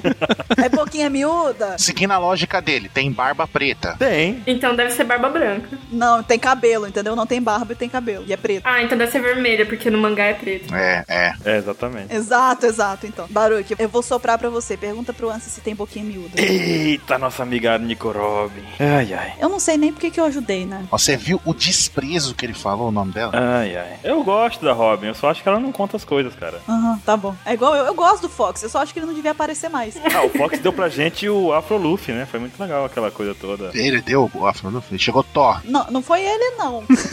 Não foi na parte dele que apareceu? Foi na parte dele, mas no caso ele não deu lá a peruca pro Luffy. né? Quem deu a peruca foi o Sop. Foi o Sop, foi o Sop. Quem proporcionou o Afro Luffy foi a batalha. O Sop poderia ter colocado a peruca dele em qualquer lugar e podia não ter o Fox. Mas não foi em qualquer lugar, foi no Fox, entendeu? Não, não foi no Fox, foi no, foi no Luffy. Mas ele é desnecessário, entendeu? Ele não precisa existir. Pra mim, o Fox é tipo o Leonardo DiCaprio em Inception, só que em vez de ser um sonho dentro de um sonho, é um filler dentro de um filler dentro de um filler, entendeu? Porque pra mim, tipo, o David Backfire é um filler. Aí depois no anime tem mais filler, então é um filler dentro de um filler, entendeu? Então ele é desnecessário, não precisa. Eu troco 30 Afro Luffy por um mangá sem o Dave Backfight. Quanto um desamor, gente. Baruque, então diz pra gente, você gostou? Não. Então por que que tu tá tretando, cacete? Então por que, que você tá argumentando? Então tá bom, então era só isso que eu queria saber. E o Fox no Bar do Fracasso, ele é quem lá? Eu acho que o Bar do Fracasso o- é bom demais pro Fox. Ele é o cara que traz a encomenda. Ele é bom demais pro Fox, sabe? O- Ele tentou entrar e foi rejeitado. Não, não, ele é, ele é o garçom. Ele é o cara que fica na calçada falando, poxa, eu queria fazer parte daquele grupo. Porra, se ele for o garçom, nada chega, né? Porque ele é lento. Exato. E quando você vai em restaurante, o garçom demora 20 anos pra trazer, né? Caraca, que bar é esse que tu tá indo? Não, então, então ele é o motoboy. Você pede esse ano, chega daqui três anos. Ele é o cara que entrega as pizzas do, do Bato Fracasso, é isso? É, então, é o motoboy. Detalhe que no bar tem pizza, é um bar muito amplo. É. É, então, eles fazem de tudo lá. É porque ele tem vários negócios. Vários segmentos. Tem que expandir, né? Tem que expandir, não pode ficar só na bebida, né? É uma lanchonete, é a lanchonete do fracasso. Depois que o Apple investiu, virou lanchonete do fracasso, é isso? Pizzaria. Pizzaria do fracasso. Tá, virou, virou tipo uma. Shopzinho do fracasso. Pizzaria bate-papo. É, então. É, já tem um investidor que é o Apple, criou uma filial, que é uma pizzaria, tá vendo? Ah, ele tá investindo com dinheiro, né? Tá. É, é verdade. Muito bom. Então tá, Caio já falou que não quer ele nunca mais lá. Eu também não quero nunca mais. Então eu espero que ele não esteja fazendo nada, que ele só tenha falado, pô, então, cansei de ser pirata. Vou, sei lá, Vou entregar vou pizza. entregar pizza. É. Maravilha, que pensamento maravilhoso. E ele não volte mais. Eu espero, porque ele já voltou naquele especial, né, que a gente teve. Nossa, eu não gostei. Que é um especial muito legal mesmo, muito bacana. Se, se a gente tirar o Fox, ele é muito bom. E ele apareceu naqueles filler do Luffy Oyabun também. É verdade. É, apareceu lá também. Ele até que apareceu bastante, se a gente for parar pra pensar, assim. Pro quão legal ele é, ele apareceu bastante. Então, eu- eu realmente não acho que Oda vai trazer ele de volta. Talvez ele vire, tipo, a equipe Rocket, sabe? Meio que bug, assim, lá. Ele fique, fique aparecendo pra apanhar toda hora. Não me fale mal do bug aqui. Eu só estou falando, eu estou comparando o bug com a equipe Rocket, que é o tipo do quê? Ele é o inimigo que fica voltando toda hora. Ah, tá. Se o Entendeu? Bug Kun estivesse aqui, você Você ia até começar na guerra civil. acabou de iniciar a guerra. Meu Deus. Aí eu pergunto pra vocês, Bug como está Ele aqui? vai estar um dia. Mas então, o Baruque ele não aceita, ele não consegue. o Baruque, ele não facilita nada. Cara, ele deve ter sido uma criança muito chata, cara. Sim. Caramba, velho, tá tão legal. Sofreu muito bullying, né? Porque Ele devia ser aquela criança que você falava assim, tipo, a bola é minha, vai jogar eu. ele. Não, entendeu? não, não aceitava o negócio, O sabe? Baruca é tipo o Kiko, né? É, sabe? Não, o Baruque é é a pessoa que... Por quê? Não, é, não assumia o negócio. É o Zequinha do Castelo Timbum. Por quê? Sequinha. Mas por quê? Hoje vai ser pique-esconde. Por quê? Porque eu quero. Mas por que que você quer? Não, porque eu sou o dono da casa. Por que que você é o dono da casa? Você não é o dono da casa, seu pai é o dono da casa. Acontecia. Cadê aquela mordaça lá do 27? Bora trazer pro Baruque, ele tá pesando. A Paloma tá usando no, no Bruno Bandeira. perto de volta, não. Deixa lá com a bandeira mesmo. Ah, não vai devolver, que senão não, vai ter que libertar o Bruno. Daqui a pouco a gente recebe um e-mail de um amigo do Baruque falando, então, gente, era assim mesmo, dando um depoimento de vida, né? Não mandem, amigos. Dake, manda e-mail aí, Dake. Arquivo confidencial, né? Manda e-mail aí, Dake. Não mandem, amigos. É verdade, eu fui amigo do Baruque, era assim mesmo. Por caso de família, podia rolar uma simulação também. Caramba, uma simulação. Ai, que excelente. No bar, todo mundo é igual. Então, chega de Foxy. Foxy, né? Tá bom. Já deu o que tinha que dar. E convidado também participa, viu, Clarissa? Então, você vai falar do próximo. Você foi agraciada com a CP9. Nossa, muita, muita responsabilidade, muita honra, né? Cip Night. É, como é que fala? Como é que você falava? Cipapu, né? O- Cipapu. É, Cipapu. Mano, não supera o Cip Night. É o Cipapu, o Cip Night. Então, a CP9, né, é uma organização do governo, né, que tem um intuito mais secreto, né, mais de espião e agente secreto. E depois que eles foram derrotados, né, pra pra aquela treta que deu com o governo mundial pra salvar Robin e tal, que, que os Mugiwaras declararam guerra. Melhor saga de One Piece. Aí então o Spandam, né, ele fica no hospital, né, depois que, que a Robin quebra a coluna dele. E meio que a Cip9 acaba é, fugindo, né, de se refugiar nas capas, nas minicapas. Caramba, ela falou assim: eles vão se refugiar nas capas, mas vamos, galera, vamos pras capas rápido. Bora se esconder lá. Se esconder na história de capa. Ninguém lê mesmo aquelas porra, vamos esconder lá. Eles estão com as capas do- de invisibilidade do Harry Potter. ah, faz sentido. Agora, ó, se vale aí, minha posição sobre a Cipapu na questão do bar do fracasso é o seguinte: sabe quando você tá muito apertado na rua, assim, só tem um bar no caminho, você fala, cara, preciso fazer xixi ali, sei lá, sabe? Aí você fala assim, amigo do bar, posso entrar aí só pra fazer xixi e sair rapidinho? É a Cipinai, entendeu? Eles entraram rapidinho, fizeram xixi ali, lavaram a mão, lavou o rosto, deu aquela respirada assim, falou, pronto, tô pronto, arrumou o cabelo, tá ligado? Não, não, não, não, não, não. Comprou uma coxinha só pra usar o banheiro. Talvez um ou outro tenham tomado uma cervejinha lá enquanto o pessoal usava o banheiro e tal. O Blueno, o Blueno. É, mas, mas foi por esse motivo, só pra poder arru- se, se recompor ali e segue pro percurso correto. São só transeuntes, eita. Passou lá, se arrumou, o Bruno deu umas dicas lá pro nosso amigo barman, entendeu? Não, não, não, cara, a, a CP9, ela é boa demais pra ela ter sequer passado na frente do bar. Não, mas tá apertado, deu piriri, tá ligado? Falei, ah, vou, vou vou no banheiro ali. Ali foi o momento da história de capa, entendeu? O momento em que a história de capa não chegou ainda, eles passaram rapidinho, dois minutos. Em momento algum na história de capa, eles estavam fracassados. Foi antes da história de capa. Na hora que eles estavam fazendo aquele showzinho lá, eles estavam fracassados. É... Tá, é, é. Pra arrecadar dinheiro, né? Pra juntar o dinheiro. É, é que quando eles perderam, eles fracassaram. Olha aí, boa. Se vo- se você for definir fracasso, é quando a pessoa falha em cumprir alguma coisa. Eles falharam em derrotar os Mugiwaras. Que maravilha, adorei a definição. O Rob Lute perdeu para o Pro. Você não vem com isso, não. Engole o resto da palavra. Só que o fracasso não te define, gente. Um fracasso não te define. Por isso que eles só passaram no bar, né? Porque aconteceu, então é um fato. Então eles têm que passar no bar. Mas é, foi aquela coisa. Lavou a mão, já se ergueu de novo. Pronto. Eles são tipo aquele grupo de adolescente que sai à noite e fica procurando um bar, né? Sabe quando você tá derrotado, assim, com o cabelo caindo na testa, assim, aquele negócio, você vai lá no banheiro, assim, dá aquela arrumada no cabelo, entendeu? Arruma a sobrancelha, assim, limpa, o- sei lá, lava o rosto rapidinho, pega papel toalha seco, só uma pra poder economizar papel, Tira o cheddar da barba, né? tira o cheiro da barba, entendeu? É, o Baruch tá falando isso, que, ah, limpa o cabelo, não sei o quê. a gente já sabe que ele limpa a barba, né? É, acontece, cara. Eu fiquei com um sorriso do Coringa na outra vez, né? Ele tem shampoo e creme só pra barba. A partir de agora, pessoal, toda vez que o Baruque falar que tá limpando o cabelo, considera que ele tá fazendo isso na barba dele. Não, toda vez que ele estiver falando qualquer coisa de cabelo, Pior que é verdade, né, cara? Cês- Baruque, que cor que é a sua barba? vê no mangá da Do Alpex. jeito que ele fala, deve ser cinza, né? No mangá é preto. Ah, eu acho que não tem muito o que falar deles, porque é, o que eles apareceram agora, né, assim, em relação ao fracasso, porque eles saíram, né, começaram a treinar a nova CP, não lembro se era CP9 ou CP0, mas eles começaram a treinar um monte de recruta, e agora eles apareceram, né, durante o arco de Dressrosa e Mancala e Zou, e eles apareceram, assim, as- diz que são as silhuetas, né, pode ser a silhueta do Rob Lute, do, do Caco, acho que do Diabora também apareceu, se eu não me engano, e então eles, eles estão no submundo fazendo alguma coisa. Então, provavelmente a CP9 vai voltar em algum momento e vai fazer alguma coisa muito importante. Inclusive, eles apareceram no filme, né? É, no filme Gold tá lá. Mas é aquelas. O, o Rob Lute, ele apareceu, pelo menos no especial. O mangá ele apareceu. que- Ele apareceu no mangá, mas a gente viu no especial o cara. Tudo bem que é especial, é meio filler e tudo mais, mas tipo, a gente viu o cara da CP0 se se reportando a ele, entendeu? É, um daqueles três que, que deram a notícia lá de Dres Roça tava é, subordinado ao Rob Lute. É, ele mesmo até ameaçou ele. Falou: se você não seguir, você sabe o que vai acontecer com você. Então, tipo, ele tem alguma autonomia em relação a CIP0. E a gente não pode considerar que não é, é filler, alguma coisa assim, porque às vezes o especial que tem relação com o filme pode trazer coisa cânone sim, como foi o caso do filme Z. Eu não estou citando lutas, mas por exemplo, o próprio Aokiji, quando ele apareceu, ele não tinha aparecido no mangá ainda, quando ele apareceu no filme Z. E o outfit dele apareceu em, no final de Punk Hazard com o outfit do filme Z.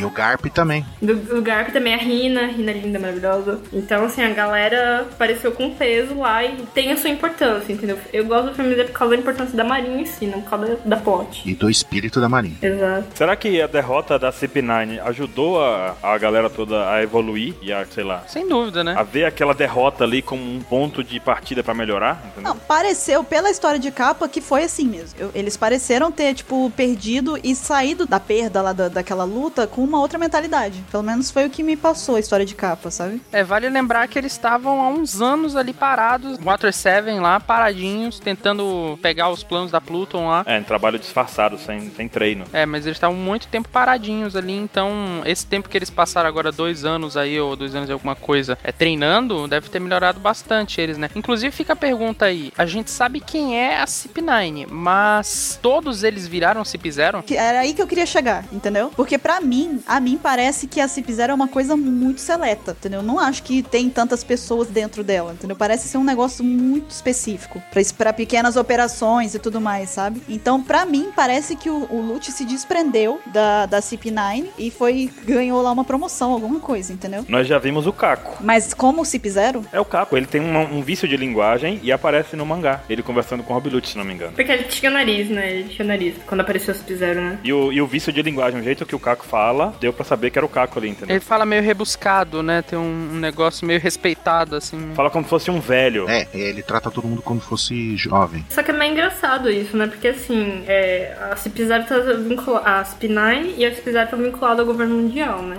E eu meio que penso assim, como que o governo mundial teve colhões de acolher, né, esses CIP9s que fracassaram, né, em defender o, o governo mundial contra os Mugiwara, pegou e, e promoveram eles pra CIP0, né? Então assim, ou eles fizeram alguma coisa muito épica pra mostrar que eles realmente são muito importantes, ou o governo mundial de alguma forma reconheceu o valor deles, né, como agentes e promoveu eles, mas assim, ninguém é promovido de um fracasso, gente. Mas é, talvez é por, justamente porque a gente for le- lembrar mesmo o total da história deles, a gente sabe que eles foram treinados desde criança. São tipo, eles são armas humanas que não podem ser simplesmente descartadas por uma derrota. É, eles são a elite da elite. E tinha uma- o Spanda tomando frente de tudo aquilo também, né? Que era o bosta. Que era o Bosta. O Spanda que, que talvez tenha sido o mais errado de tudo aquilo, né? O plano dele não foi aquele, meu Deus, que maravilha de plano, sabe? E agora ele é subordinado do Lute, né? Pois é, isso comprova, isso dá um pouquinho mais de base pra essa pensa, para esse pensamento, né? Exatamente. No bar, todo mundo é igual.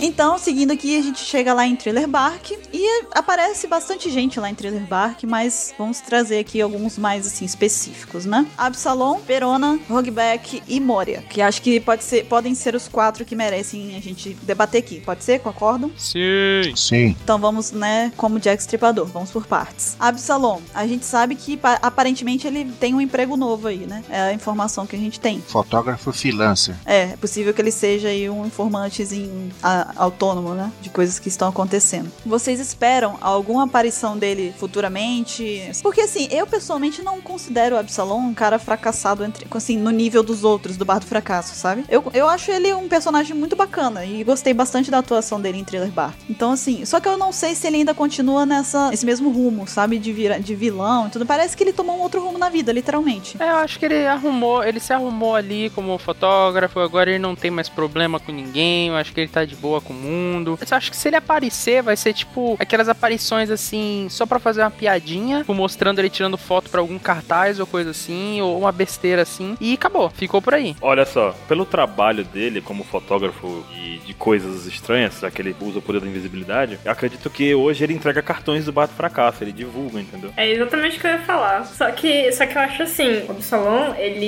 ele não tá tão de boa assim. Porque como ele é um- ele, com, com a habilidade da. lá, Como é o nome dele, ele consegue desvendar informações, assim, extremamente sigilosas, que foi o caso da aliança do Kid, Apple e Hawkins. E isso é um perigo, né? Porque, assim, se vo- é, normalmente se você tem informação, você tem poder. Então, depende de, de para quem ele tá trabalhando, sabe? É, pode ser que ele consiga alguma, alguma informação importantíssima, né? E aí vai mostrar, talvez, no mangá, em algum momento, ele, tipo, sei lá, parado numa sala, entra duas pessoas ultra importantes, assim, daí começa a conversar sem se tocar que ele tá ali. Mas ainda assim, tipo, acho que o papel dele como vilão mesmo acabou, acabou naquela saga. Vilão ele não é mais, mas ele pode trazer muito caos ainda com alguma informação muito É, reveladora. Ele é relevante. Então ele, ele tá lá, né? Distribuindo barco da caça, mas ele já não tá mais participando. Ele só tá vinculado porque ele é amiguinho. recebe um salário. Recebe um salário como divulgador barra jornalista.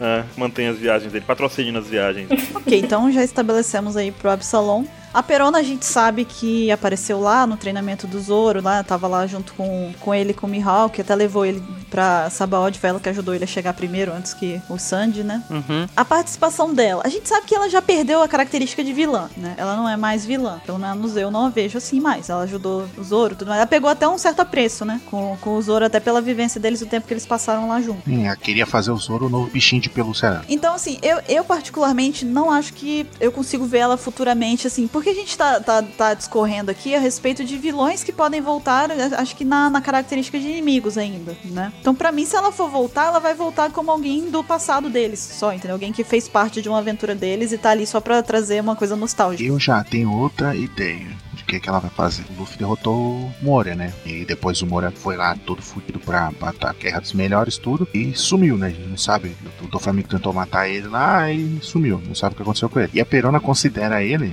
como um pai. Como a gente viu no último SBS, né? E a Perona meio que virou a amiga do, do Zoro, né? Tipo, com- pelo convívio com ele ali, ajudou ele voltar pra ilha, tudo. É, ajudou curar os ferimentos dele lá, todos esses negócios lá na ilha com o Mihawk lá, né? E, e se naquela, o Gekomori, se ela encontra o Gekomori, o Gekomori tá tudo, fu- tudo machucado, ela falou, eu quero vingança contra o Chapéu de Palha, não sei o que, não sei o que. Ela pega e fala, ela pega e convence ele a não ficar contra o Luffy, mas meio, meio que se aliar ao Luffy futuramente. Ela pode ser, pode ser uma nova força pra ajudar o Luffy em alguma coisa, entendeu? Já que ela é pra- pra- se considera como filha dele. Poder pode, mas eu acho que não faz nenhum perfil do Moria. Ele ia, ele ia atacar o cacete nela e, tipo, du- se ferra aí, eu não tô nem aí, eu vou me livrar do Luffy. Porque assim, a Perona, ela tá muito ligada ao Mihawk agora, né? E o Mihawk é aquele cara meio mistério, sabe? Você nunca sabe o que, que realmente ele tá fazendo lá. Ele, ele tá entediado, o Mihawk. Então assim, ele não tá nem tendenciando pro lado bom nem pro lado mal. Ele tá ali. E a Perona acabou se apegando a ele. E também automaticamente ao Zoro. Tanto que foi ela que levou o Zoro até a Shabond, né? Pra não ele ia se perder e nunca mais ia chegar lá. Então, assim, eu acho que, de certa forma, a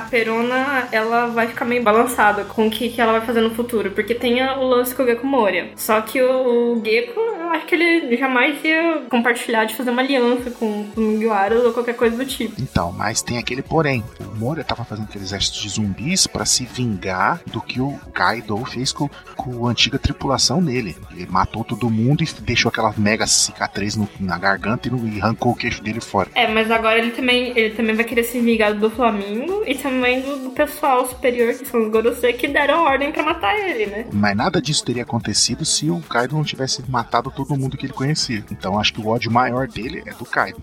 Talvez. Pode aparecer durante ali, aj- dar uma ajuda pro Luffy. falar, Não, eu vou me vingar desse cara também. É porque ele, ele foi traído de várias formas em vários momentos diferentes, né? Então ele, ele tá meio ali, ele tá sendo guardado pra alguma coisa, mas desculpa, gente, eu não acho que o Moro tenha. e- Ele pode ser aquele coadjuvante que vai mostrar o caminho pra fazer alguma coisa, mas eu acho que ajudar, ajudar de verdade, eu acho que não. Porque, não sei, eu acho meio ruim. É, Eu acho que o Moria ele não vai ter, ter papel importante no futuro, assim. Eu acho que ele pode, talvez, em algum momento, surgir aí, aprontar alguma, mas não como aliado do Luffy, porque eu acho que não, não faz padrão dele. Ele é muito orgulhoso. Claramente ele tem rixa com todo mundo que chega a encostar nele, a bater nele, a ter qualquer rivalidade com ele. Ele simplesmente aparece ali e, e odeia aquela pessoa. Então eu acho que ele vai ter rixa com o Kaido, ele vai ter ter rixa com o do Flamengo, rixa com o Luffy, e ele nunca se aliaria a nenhum desses três. Eu acho que é do perfil dele, né? Pode ser que, sei lá, o Oda. O Oda é maluco, né? O Oda ele pode resolver fazer umas coisas aí louca do nada. Mas eu, pelo que eu observei até aqui, eu acho que não tem, pelos padrões do momento até agora, eu acho que não tem chance do, do Mori aparecer ajudando o Luffy, não. Eu acho que ele é bem estranho, bem fora dele próprio. É, ajudando o Luffy eu também não acho. Agora, eu, eu já espero alguma coisa sim do Moria, porque tá, tem um suspense ainda muito grande por trás desse, desse desaparecimento dele e pseudo-morte, sabe?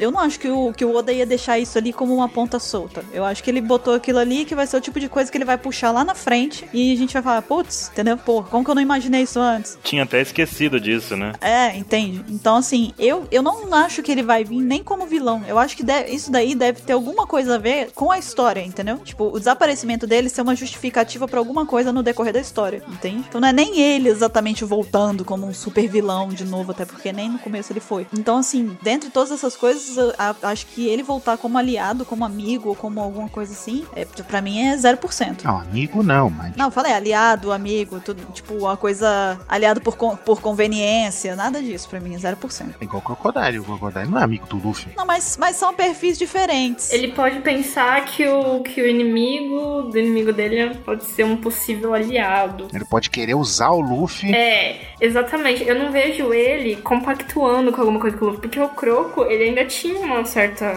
uma certa carisma em relação ao Luffy, assim, sabe? Tinha um, um certo afeto, de respeito, vamos dizer assim. O, o Moria não, o Moria, ele já, é como o Caio tava falando, ele é muito orgulhoso, então eu acho que ele vai fazer alguma falcatrua, tipo, usar o Luffy, porque ele é, ele é muito egoísta. Então, a, as únicas- a única coisa que ele quer fazer é se vingar, não importa de quem e quem que ele use pra fazer isso. Então, talvez possa acontecer, não sei. Eu acho que o, o Crocodile ele tem uma diferença muito grande que assim, ó, ele, pelo que deu pra observar do Crocodile, ele age sempre da melhor forma que pelo menos ele acha que é pro plano dele, independente de quem tá envolvido ali. Ele faz o que é necessário. Ele é inteligente. Então, ele ajudou o Luffy por quê? Porque era o melhor movimento pra ele naquele momento. Eu acho que o Moria ele ignoraria o que é um melhor movimento, o que é uma melhor opção, porque ele daria ouvidos apenas a- ao orgulho dele, à, à birra dele, porque ele é muito mimado. Ele é muito mimadinho, orgulhoso. Então, tipo, eu acho que ele talvez usar o Luffy, ok. Se fosse não realmente usar, tipo, estilo Bug quando ele aceitou ser é, é, aliado do Luffy ali no- durante o- a saída lá de Impel Down. Porque o, o esti- o tipo do- da aliança do, do Luffy com o Bug do Luffy com o Crocodile foram diferentes. Mas de ajudar e de, tipo, com algum mínimo respeito com o Luffy, sem ter um, um- um plano, uma coisa maior por trás, sem chance. Não, não, não, não, não entenda o que eu falei isso. Eu falei que tipo, fa- nesse ponto mesmo. Tipo, ele, ah, não, vou, vou, ah, você vai derrotar o Kaido, olha que coisa. Falou sim, foi isso que eu entendi. Tá bom, Baroque.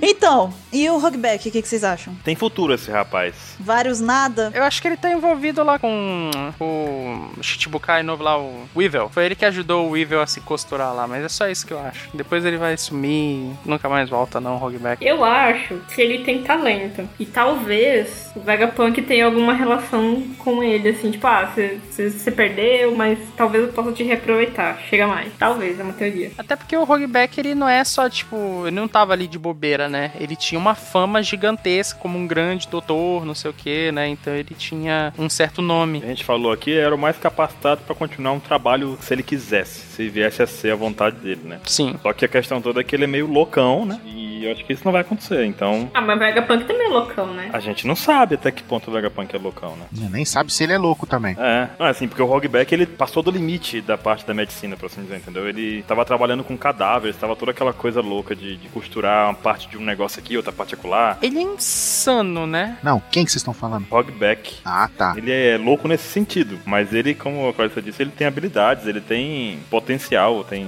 sei lá. Se alguém colocasse ele na linha pra não ultrapassar esses limites de ética da medicina, eu acho que ele poderia ser uma, um aliado de valor, assim, pra área da galera que é cientista, assim, que é médico, cientista. É, é fato. Tem experiências além do, do limite aí. Exato. E algum desses aí, esses personagens de Thriller Bark, algum deles é, é merecedor do Bardo Fracasso? O Moria. O Gecko tá com carteirinha VIP. Depois que ele que acabar todas as coisas que estiver envolvendo ele, ele pode ir pra lá, então. Talvez ele esteja lá, né? O Moria é muito fracassado, cara. Ele está na nas sombras do bar do fracasso. Ah, eu vi o que, que você fez, Baruque. Eu vi o que, que você fez aí. Mas ele é muito fracassado, gente. Ele, a história dele começa num fracasso, que ele voltando lá do Kaido, fudido e tal. É verdade, é verdade. Por isso que ele tem a carteirinha VIP. Ele fracassou uma vez, Carteirinha VIP, vai fazer o clubinho fracasso. aí ele vai lá, fracassa de novo. Ele entra no bar e alguém chega, vem cá, senhor, vamos pra sua sala VIP. Aí leva ele pra segunda sala do bar que só os VIPs entram. Exato. Ele é tipo o dono de um fã-clube, se ele venera o bar do fracasso, sabe? Algo assim. É, pode ser, pode ser também. Então, Ele tem desconto. Ele chega lá e fala assim: ó, se você comprar essa bebida, você vai ganhar um caderninho. É que lá, assim, quanto mais você fracassa, mais desconto você tem, né? Aí ele pega tudo de graça mesmo. Ele é o Barto, ele é o Barto do Bar do Fracasso. Ele é o membro número um, tem carteirinha VIP e ele é melhor amigo do Bellamy, né? Olha aí. Caramba, ele ganha cortesia do Bellamy. Chega lá, pode, você pode chegar, amor, essa aqui é pra minha conta, né? Que Ele chega pede pro Bela, meu, assim, ó, tem como você arrumar um, umas entradas de cortesia aí pro meu, meus parceiros aí? Aí, opa, toma aí, aí vai, traz o Hogback. Traz os parça lá. No bar, todo mundo é igual. E agora, Ansem, vamos falar do Barba Negra? Ô, Barba Negra, como é que é que eu falei da outra vez lá? Tite. O Tite, né? Técnico do Corinthians. Agora da seleção, olha só que coisa. Evoluiu. Olha, esse não é fracassado, viu? Não, mas se alguém que botar ele no bar do fracasso, a gente vai receber um monte de pedra. Eu não vou colocar ele, não. Ele não tem nada a ver com isso. Ele não- nem, nem sabe onde fica. Ele, é, pelo- pelo jeito, Não, o pessoal fala com ele e fala, que isso, gente? Não existe. ele recebeu o cartãozinho da Absalom e jogou fora, tá ligado? Ele pegou assim, ah, ok, guardou no bolso e nunca mais viu, sabe? Ele pegou um folderzinho na rua e jogou fora, né, no lixo. Não, foi assim, foi assim. O Doc Key tava passando com o cavalo dele, aí o, ca- o Absalão entregou o papelzinho pra ele, só que ele tava, né, morrendo. Aí ele meio que deixou o papelzinho cair e nunca chegou nas mãos do Barba Negra, por isso que ele nem sabe. Exatamente. Barba Negra é o cara, né, cara? Barba Negra é o cara que não deixou até agora nenhum ponto sem nó, né? Barba Negra conseguiu o que muitos de One Piece não conseguem, que ele conseguiu matar um personagem. Olha só, Agora a pergunta, afinal de contas, o que que ele tá fazendo nesse momento? roubando Akuma no Mi e fortalecendo o seu bando. É isso aí. Para quê? Ele está espalhando o caos, né? Para quê? Qual é o plano dele? Para tentar conquistar o mundo. É porque, assim, o Barba Negra, ele tem o mesmo sonho que o Luffy, talvez. Me- Mesmo assim, mesma... Não tô dizendo determinação de D, não. Tô falando determinação como personagem. Ele também tem aquela força, não no sentido de força física, mas força de vontade de, de realizar o sonho dele. A questão toda é que o Luffy tem um sonho de... É uma pessoa boa e tudo mais. E Barba Negra não tem limites no que ele faz pra conseguir o que ele quer. Na minha, minha visão. A gente até conversou sobre isso antes, né? Que eles parecem ser o oposto, tipo, as- os dois caminhos que você pode tomar pra poder atingir um mesmo fim, né? Tipo, Exatamente. um- os meios que você toma. O Luffy, no caso, segue um meio mais bom pro lado puro das coisas e tudo mais, enquanto o Barba Negra já é mais traiçoeiro, né? Não tem nenhum pudor pra poder tomar decisões, né? Exatamente. Então eu acho que, assim, o Barba Negra, ele tá muito bem sucedido no que ele tá fazendo. Ele até agora, tudo que a gente achou assim, a Barba Negra não vai aparecer. Pá, a Barba Negra aparece com um negócio mais estranho ainda, que ele já tinha, que a gente vai ver e tem uma ligação com algo que ele fez antes, sabe? Então, ele realmente desconhece o que é, até agora, o fracasso de planos. Tá, agora, agora uma pergunta pra vocês. A gente sabe que o Luffy, pe- trilhando o caminho que ele tá trilhando, em um momento ele vai acabar tendo que derrubar ou se opor bastante ao governo mundial, ok? Agora, o Barba Negra, se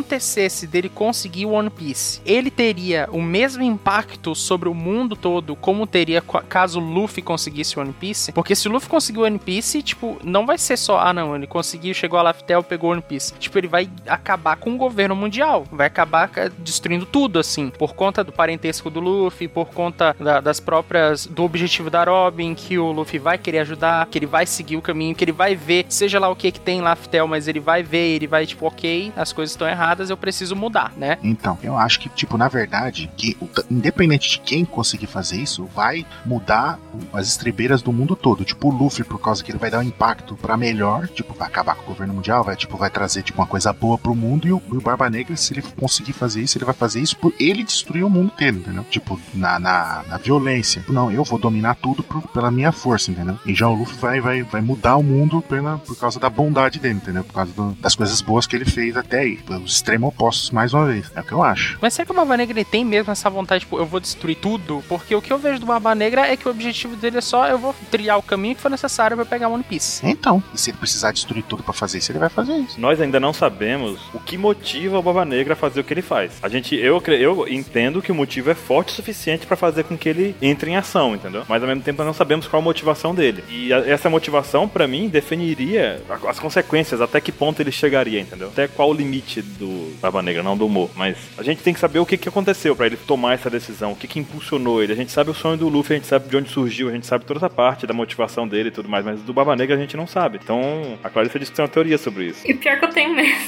Só que eu não lembro. Só que eu não lembro, esqueci. Não, é porque se a gente vê pela, pela SBS que mostra os, os supernovas e quando ele era supernova ainda, né? O Teach lá, ele teoricamente vai ter um passado triste, né? Como praticamente todo mundo em One Piece. Só que eu acho que assim, ele, ele quer One Piece porque ele também quer revolucionar o mundo, só que da forma dele. E eu acho que como o passado dele foi muito triste, isso acabou gerando um- uma certa dor no coração dele, uma certa angústia que ele não consegue superar. Enquanto ele não vê o mundo da forma como ele quer. Então, assim, eu não, eu não sei se ele realmente vai trazer um caos de destruição pro mundo, sabe? Eu sei que, assim, o, o, novo, o novo mundo tá desequilibrado. Porque existe um certo equilíbrio, assim, né? Na minha cabeça, Big Mom e Kaido, teoricamente, pre- pendendo pro lado mal e Barba Branca e o Shanks se equilibrando pro lado do bem, assim, então tava rolando equilíbrio. Só que depois que o Barba Branca caiu, a- o lado mais aterrorizante tá meio que sobressaindo. E por conta disso, o mundo ele tá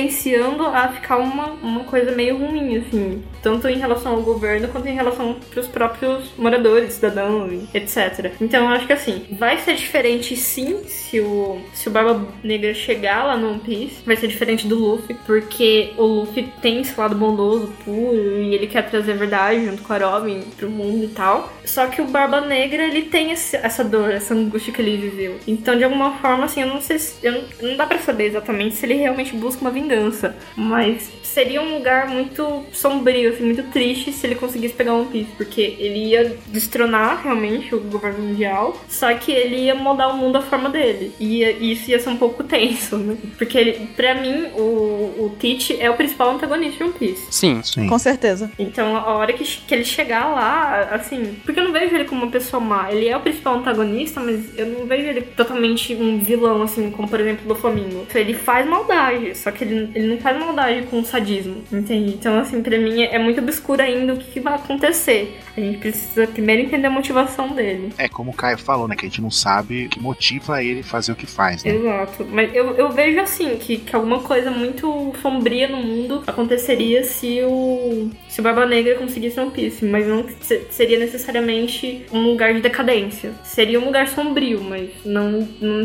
necessariamente horroroso, como se fosse do Flamengo, por exemplo, que ia sair matando todo mundo. Enfim. É porque o Dudu Flamingo era um negócio mais do tipo, ele não gosta de ninguém, sabe? Ele quer acabar com o mundo. Ele não- o negócio dele é, é bem generalizado mesmo. Ah, ele odeia todo mundo, né? Então ele vai. Ele gosta de poder e ele odeia todo mundo. Ou seja, ele é ser um tirano. Exatamente. Já n- eu concordo que também não acho que é o caso do Barba Negra. O dele é uma coisa diferente. Ele é um personagem muito profundo. Ele é um personagem muito profundo. A gente só tá esperando o Oda cavar pra gente saber. Pois é, ele é um dos personagens que a gente tem que entender muita coisa pra poder compreender todos os planos dele. Talvez quando sair um flashback a gente comece a ligar os pontos do que ele já fez, porque ele fez, o motivo. E talvez a gente consiga planejar e pensar melhor no que vai acontecer. E talvez a gente entenda que ele não tá todo errado, assim como muitos personagens de One Piece que não são só errados, só maldade. Cada um tem seu propósito e luta por aquilo, sabe? Só que o propósito às vezes tá errado, enfim. Concordo. Ou seja, bom, então ele não tá nem no bar, né? Porque Não, ele tá longe do bar, ele não sabe nem da existência do bar. Tá em outro universo.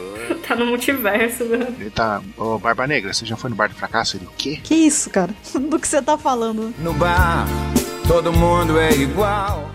Mas olha só, tem aqui na lista alguns marinheiros. A gente escolheu alguns aqui, que é o Aokiji, Faltou o Popeye. Pô, o pai não tá na lista, Ansem, sinto muito. Mas o Aokiji, eu não sei se ele tá. Ele, ele fracassou ali no negócio todo, mas ele não tá perto do bar, não. Eu ainda. Eu acredito nele que ele, ele foi sacaneado pelo Akane. Eu acho que houve algum golpe baixo aí, porque nós conhecemos o oponente dele, o nosso querido Akaina, né? E nós sabemos também que o Aokiji, ele sempre demonstrou ser uma pessoa, apesar do trabalho dele, sempre mostrou ser uma pessoa correta. A gente viu muito disso nele na saga da Robin, lá no flashback da Robin e tudo mais. E com o Luffy também, com todo mundo, ele não, ele não demonstrou aquela fúria, aquela coisa toda, aquela. Mas a derrota dele, o fracasso dele, como a Clarissa disse, foi na luta contra o Akaina, né? Então, eu acho que o Akaina. Ele, ele não, o Aokiji não conhece o Bar do Fracasso também. Ele não passou por lá, não. Eu acho que ele tava, fez um negócio ali que ele tava apto, ele tava disposto a ir pra um lado ou pro outro. Ele, ele conhece porque ele tem conhecimento. Não, ele conhece porque o amigo dele mo- é, vive lá, o Smoker. Ah, é verdade. É verdade. Ele já ouviu falar, aquele lugar que o Smoke tá, eu não vou pra lá, né? Não, ele vai lá tirar o Smoker, porque o Smoker sempre tá bêbado lá, ele vai lá levar o Smoker embora. Cara, vamos lá, sua família tá te esperando, aquele negócio todo, né? Sai dessa vida. Mas eu acho que fica nisso. O- A, o- a passagem do Alkid pelos vários fracassos tá aí. Ele é um personagem que ainda tem muita coisa a acrescentar e não necessariamente tá, tá perdido no bar, entendeu? Ele não vai ficar preso ali. Ah, gente, de coração, eu nem acho que ele, ele deveria ir pro Bato Fracasso. Eu também acho que não. Não, não tá, não. Ele não tá no bar. Eu acho que ele só Não. conhece mesmo o causa do Smoker, mas ele não chegou a entrar. Entendi. Inclusive, ele foi resgatar lá com o Dolph Lundgren. né?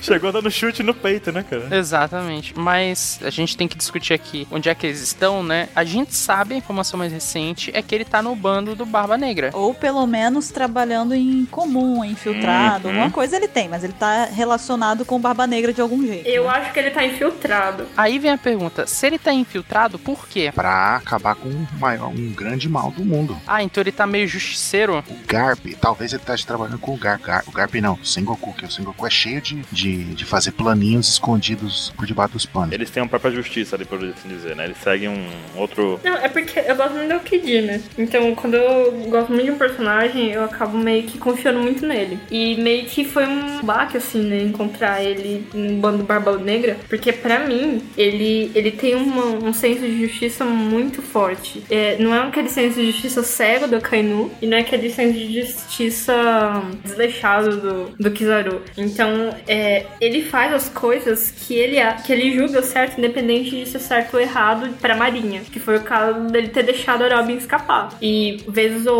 outra, ele tava lá, ou ele, quando ele lutou pela primeira vez com o chapéu, com o chapéu de palha, ele. Que ele massacrou eles. É, então, é porque assim, ele não queria lutar. Ele tava lá de boa dormindo. Ele falou, ah, piratas, ok, de boa. Aí eles. Ah, não mudei de ideia. Aí ele foi lá e tacou. Tava lá de boa. Acho que não tá, tá tudo. Não, tô perturbado aqui, vou lá. Ele é aquela pessoa indecisa, né? Não sabe o que faz. E aí, então, meio que, né, rolou esse. rola um pouco dessa, desse senso de justiça dele. E ele quer fazer o bem pras pessoas, tanto que ele, ele é amigo do Smoker, que também tem um senso de justiça muito parecido, né? Não pelo fracasso, gente, pelo senso de justiça. que o Smoker, o Smoker tenta, né? Aí ele não chega lá. Mas enfim. E então, por saber disso, é que eu acho que ele tá infiltrado no, no bando Barba Negra. Porque agora ele não tem mais poder, porque na marinha ele tinha poder. Ele tinha como ter informação, buscar informação. E agora que ele tá meio. Agora ele tá buscando esse. ele tá buscando conhecimento da forma como ele pode. E a forma como ele pode é essa. BDT Bilu. Bilu tem conhecimento.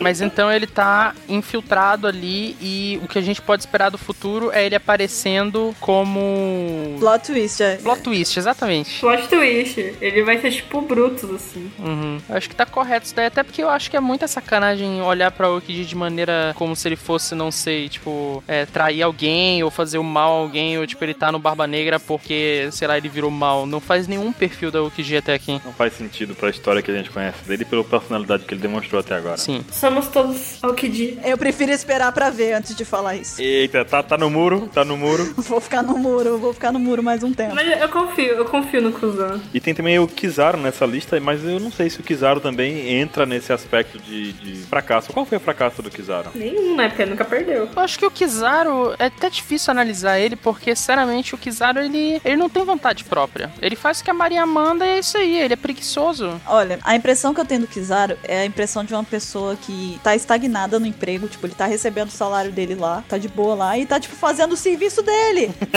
Concursado, passou no concurso, Bruno. É, exatamente. Não, eu não quero falar isso pra não generalizar e as pessoas que passaram em concurso ficarem tristes achando que eu, eu vejo elas desse jeito, entendeu? Porque não é assim que eu vejo. Eu vejo o Kizaru dessa forma, entendeu? Eu acho que ele é um cara que ganhou o cargo dele lá na Marinha, conquistou, sei lá como que ele chegou lá. E aí ele tá recebendo o salário dele lá e, tipo, o pessoal chega lá e fala, ei, vai lá, faz isso. Aí tá bom. Aí vai. Aí volta, volta pra sentar na cadeirinha dele e fica lá, entendeu? Ele fica naquele cubículo do, do escritório, provavelmente no telemarketing. Quer dizer que ele tá satisfeito. Deve passar o tempo no Facebook lá, entendeu? Quando não tá fazendo nada. Quer dizer que ele tá satisfeito com a função que Jin faz da vida, né? Ele fica no telemarketing, ele fica atendendo reclamação pelo Denimux preto. Nossa, esse negócio de reclamação pode mudar a cabeça de uma pessoa, por experiência própria. Não, mas ele, tipo, cara, é- é difícil até a gente parar pra pensar assim, tipo, ah, o que, que ele pode estar fazendo. Ele tá fazendo o que a Maria mandar, é o que ele faz. Pau mandado. Ele nem é um funcionário exemplar, porque ele não faz nada de extraordinário, ele só faz o que é mandado. Então, tipo, ele tá ali, tá na média. Ele tá no cubículo sentado escutando o Zeca Pagodinho lá. Deixa a vida me levar. É, ele tá satisfeito com o que tem. Tá tudo bem pra ele. É o que tem pra hoje. Mas eu não vejo ele como fracassado. Também não. Não, não, Eu não. Não acho ele, porque, porque o que ele faz lá, ele faz. Tipo, o que ele, o que ele, a ordem que ele recebe, ele faz. Ele tá fazendo muito bem o que ele faz, que é ele vai lá quando é mandado e volta e fica esperando. Não, ele não é fracassado, ele é frustrado, é diferente. Olha aí. Olha, eu nem sei se frustrado ele é, porque eu acho que ele não tá chateado, ele tá bem. É, por ele não ter expectativa do trabalho dele, tá tudo tranquilo, ele não tá, não, não se frustra, né? Nossa, que vida chata, né? É, a vida dele é chata, mas ele não tá nem aí, né? Agora a gente fala isso, a gente não sabe se ele não tá o tempo todo lá jogando, sei lá, PS Vita. Oh, Se fosse um 3DS ainda, mas é um PS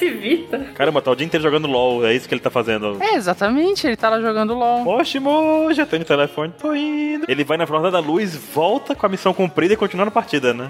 ou ele joga de Rise ou ele joga de Kennen, um dos dois. Tudo tranquilo, tá vendo? Eu acho que ele tá jogando paciência Spider. Joga no top, fica lá parado, não faz nada. O que, que você tem contra jogar no top? Eu não tenho nada contra jogar no top, eu tenho muito a favor, ainda mais quando eles participam do jogo. Principalmente quando eles saem do top. Já pensou se ele ganhando no LOL, ele mandando lá a mensagem? GG, easy. Naquela moleza dele. GG, É, easy. quando ele termina de digitar, já tá na, na tela já de post-game, né? Ele não consegue dar o enter, né? Ele não, ele, antes de dar o enter, o Nexus explode, né? E ele... Ai, que bom. Mas e o Magellan? Não sei o que dizer dele. Apelão. Ah, eu acho, eu acho que a história dele é um pouco triste, assim, porque ele não chegou a perder, mas ele fracassou. Ele foi forçado a fracassar, né? É, é, não é que ele foi forçado a fracassar, né? Mas apareceu o elemento Luffy, né? Então, meu, se aparece o elemento Luffy, você vai perder. Exceto se você for o Kizaru. Você tá insinuando que foi pro. Não, não é que foi protagonismo. Tá. Não, é não, não, que- não, não, não, nem fala isso. Não, mas não foi mesmo. Eu não acho que tenha sido, porque o Mazelon não chegou nem a perder. Na verdade, ele deu um couro em todo mundo que apareceu na frente dele. né? É exatamente isso. Ele foi forçado a perder pra que a fuga acontecesse. Mas ele, ele conseguiu dar conta de muita gente forte. Muita gente forte. Até certo ponto. Então, ele falhou na missão dele. Ele falhou em proteger em Down. Nisso ele falhou. Mas falar que ele perdeu, que ele merece entrar no bar fracassado, eu acho que não. Porque, meu, Eu também acho que não. ele não merece entrar lá. Também acho que não. Acho que ele foi. Ele passou na porta. Não, eu acho que ele nem passou na porta, cara. Eu Não acho de verdade. Não, mas vocês sabem que ele tá no bar do fracasso, sabe por quê? Ele entrou lá pra cagar. Ah, Genial. Deu um piriri nele lá e ele. Genial. Ele é o cara que suja o banheiro do bar do fracasso. Exatamente. Nossa, explode lá dentro. né? Prá! Toda vez que o pessoal vai lá usar, fala, puta, quem foi que sujou esse negócio? Ainda bem que esse Pinari passou antes, né? Porque se tivesse passado depois. Já entrou lá, já pronto, já fez o trabalho dele ali. Depois tentou sair, não conseguiu, teve que voltar, né? Porque ele não, não, não para vir com diarreia. ele tá no banheiro do bar dos fracassados, tudo bem. Tem um boxinho lá dentro que é só dele, né? E- Ele não, tá, ele não tá nem aproveitando o bar, né? Ele só tá lá porque tinha um banheiro vago lá e. Ok. Exatamente. Coitado, ele não merece isso. Mas eu, eu, go- eu gosto dele. Eu acho que ele é muito bom. Eu gosto também. Eu acho muito humilhante ele ter sido rebaixado. ele se rebaixou. É, ele, ele se rebaixou, mas eu acho muito triste, assim, a história dele é muito triste. Então, porque ele mesmo, ele não se achou digno de continuar sendo diretor depois de ter deixado isso acontecer. Eu acho que ele precisa de um abraço. Vai lá. Eu acho bom você não abraçar ele, não, viu? Vai lá, tu, então. Boa sorte. Só a Radio pode abraçar ele de boa né? ali. Olha, aí. só. Novo casal de One Piece. Tô chipando já, hein? Caramba. Quem? Quem que eu não vi? A irmã do Sanji. Ah, boa! Ah, olha, é verdade, hein? Boa, muito bom. Então eu vou usar o elemento novo agora, o elemento chip. Ou ele pode ir com o Mr. One, porque o Mr. One é de ferro. Elemento chip. Ah, mas o veneno dele corroía as coisas também. Porque segundo o Pokémon, Poison não afeta Steel, então ele pode. Olha aí. Segundo Pokémon, foi maravilhoso, cara. Você está dizendo então que eu posso capturar o Magellan se eu quiser? Pode, pode sim. Ótimo, então deixa só o Pokémon GO chegar. Só que você não vai prender ele na Pokébola, você vai prender ele no banheiro. Gente, eu não queria falar nada, mas a OPEC está lançando em breve um aplicativo para celular chamado One Piece Go, ok? Fale por você. Eu- Agora é a hora que o Baruque já grita de lá. Fale por você. O que você está dizendo, Caio? Olha, fala, quem é que vai programar isso? Ah, que legal, quem vai fazer esse programa? Eu não tô sabendo. Que divertido, não? Quero jogar também quando vai ficar pronto. E a Rina? A Rina. O silêncio diz tudo, é excelente, cara. Cara, sinceramente eu vou te falar um negócio, cara. Eu não tô nem aí pra Olha que você não fala mal da Rina, que a Rina está no meu cocoro, tá? ela, é legal, só que ela é... É porque ela não foi dada a oportunidade dela se mostrar como, como uma marinheira mais influente, entendeu? Mas se ela tá lá, eu acho que ela tem uma relevância muito importante dentro da marinha. Só que assim, é, ver o que, que ela- exatamente o que ela vai fazer no bar do fracasso não tem. Eu acho que o, o máximo que ela chega perto do bar do fracasso é pra ajudar o Smoker. Pra tentar tirar ele de lá também, né? É, é o Smoker caindo de bêbado de lá, ela indo buscar ele, né? Volta pra casa, Smoke. Para, para com isso. Puta, cara, para de me ligar de madrugada, que saco. Toda vez eu tenho que vir te buscar. São três da manhã, o que, que você tá falando aí, cara? O Smoker pode ter uma queda pela Rina, ele fica mandando mensagem bêbado pra ela, tipo... Exato, às três da manhã. Nada, ele, fi- ele fica desabafando com ela. Ele, eu ganhei sim, eu ganhei sim, eu matei ele, eu matei ela. Claro que matou. O Lau roubou, o Lau roubou. Tinha uma pedra no caminho. Ninguém me entende. Tropecei. O do Flamengo me pegou quando eu tava distraído. Aí ela fica lá, tipo, claro, claro, claro. Mas o que, que ela tá fazendo agora? Não, ela vai buscar ele. Ela é amiga do. Ela é aquela que cuida do bêbado, sabe? Do amigo bêbado. Aí ela vai lá no bar só pra buscar ele. O motorista da vez. o pessoal liga e fala: vem. Ela é emergente de bêbado. Ela pode ser motorista de Uber. Olha aí. Tá, em questão de história, o que, que vocês acham? Tem alguma, alguém que tem alguma opinião? Já que a, a Clarissa gosta bastante da Rina, então você tem alguma teoria relacionada a ela? É que Ela é a coelho rosa. ela é coelho rosa. Podia ser. Não, não é. Não, mas não é, eu sei que não é. Me deixe. É é que a Rina não dá muito pra saber o que, que ela realmente tá fazendo dentro da marinha. Mas eu acho que pela relação que ela tem com o Smoker, vai ve- meio que rolar assim um levante das pessoas. Quando rolar uma reforma na marinha, o que vai acontecer com o Cobb, eu acho que é ela, junto com o Smoker e com o Helmepo, vão, vão ser parte disso, assim, sabe? Vão ser a parte de uma nova cara da marinha, caso ela não seja derrubada pelo, pelo Luffy depois que ele descobriu One Piece. Mas eu acho que é possível, assim, ela meio que faz parte do time branco da marinha. Hum, ok. Eu acho que a Marinha nunca vai deixar de existir porque a gente tem a ideia de que a Marinha é negativa porque a gente vê o lado negativo da Marinha, mas a grande massa da Marinha são, são marinheiros positivos, então é uma influência boa. Então a Marinha ela vai seguir mesmo que, sei lá, o Luffy pegue o One Piece, o governo mundial caia, a Marinha vai ficar lá. É por isso que vai rolar essa reforma, entendeu? Porque o pessoal, o pessoal mesmo que, que é o que você estava falando, desse pessoal da Marinha bom, é o que vai realmente tornar a Marinha uma coisa que funciona. É porque volta aquele ponto em que em One Piece você não tem tanto maniqueísmo, né? Não tem só assim, ah, marinheiro bom, marinheiro ruim. Tem marinheiro de todos os tipos, assim como a gente conhece pessoas e elas têm os dois lados. Tem um lado positivo, tem um lado negativo. A gente vê o Kobe. O Kobe tem ideais perfeitos pra ser um marinheiro. Ele quer ajudar, ele quer crescer, ele quer expandir essa vontade dele e tudo mais, né? E a gente vê o Morgan, que tá no bar do fracasso, que tem como único objetivo como marinheiro. Marinheiro. Marinheiro, cebolinha, cebolinha, cebolinha. Marinheiro? Marinheiro? Se você não tivesse repetido, achei que você ia até falar de propósito. Não, não foi de propósito. Pareceu que era de propósito, você podia ter deixado. Parece nome de um tempero, assim, marinheiro. E o Morgan tá aí pra provar que tem um lado negativo e o cara pode chegar no poder estando no lado negativo da coisa e tudo mais. Mas a Rina tá, tá do lado bom. Ela tá, tá no lado que a gente não conhece, mas que a gente confia nela. Exato, a a Rina é amorzinho, confia. Tá lá a Rina depois matando todo mundo. Se mostra uma tirana pior que a Kaino, né? e o Garp e o Sengoku, eu acho que dá pra falar dos dois, assim, meio que de uma vez só, porque os dois meio que tomaram decisões parecidas, né? Depois do que aconteceu em Marineford. Eles resolveram sossegar, porque Já deu, né? É, então aconteceram coisas traumáticas ali, principalmente pro Garp, né, que perdeu um, um filho, né, entre aspas ali. Então, os dois resol- viram que já deu o que tinha que dar, eles já, já cumpriram o papel deles ali na marinha, né, nos cargos deles e tudo mais. E agora eles, enfim, o Sengoku tá com outro cargo lá que é mais meramente representativo, né, uma coisa meio simbólica lá na marinha. E o Garp? Ele tá treinando novatos. É, eu acho que é isso aí mesmo. Ele tá vinculado à Marinha, mas falar que ele é marinha. Nossa, como ele está na Marinha. Não, ele só tá ali é, fazendo um tutorial ali. Não, mas ele é reservista. Todo mundo que é do exército, que é da polícia, ele nunca deixa de ser. Só que ele vira reservista. É, exato. É, então, os dois, nenhum deles, pra mim, também, Bar do Fracasso, não tem nada a ver com eles. Não, eles nem sabem o que que é. Não, nenhum dos dois. Nada a ver, nada a ver. Eles estão num bar bebendo, mas não é do fracasso. É o bar dos aposentados da Marinha. Isso, perfeito. Não, eles estão contando, não, eu tô contando história pro bar dos bem-sucedidos. Ó, existe um bar que Tem um monte de fracassados. Os caras é mentira, não existe isso. É, o, o Garp ele conta isso como história, né? Pra deixar o pessoal aterrorizado. Fala, Você você quer, você quer ser recruta de merda? Tem um bar do fracasso, tem lá, tem lugar pra você lá.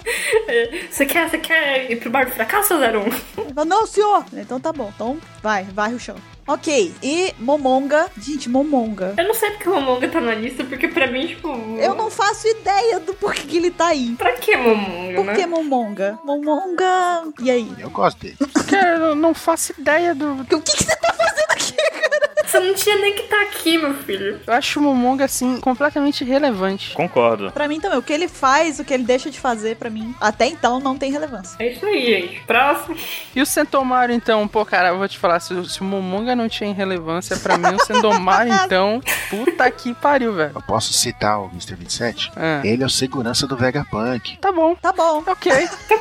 É, essa é a reação que eu queria mesmo. Ok, então a gente pode continuar então, né? Não, é porque assim, ele, ele era forte quando ele apareceu em Shobond, tanto que então, ele tava dando trabalho pros Mugiwaras. Mas agora rolou um time skip, né? Então assim, a galera já sabe como que contra-atacar ele e já tem mais preparo pra isso, né? E ele comanda os pacifistas, mas assim, tipo, meu, pacifista, o pacifista pode chegar lá e tacar o terror em tudo, sabe? Então, tipo, ele tá, tá ali, tá ali governando os pacifistas, controlando eles e protegendo o Vegapunk. Ele é meio que a parte de segurança, assim, do cara louco dos robôs. Eu não tenho nada a acrescentar, pra mim é isso mesmo. Pra mim, eu aceito. Você aceita?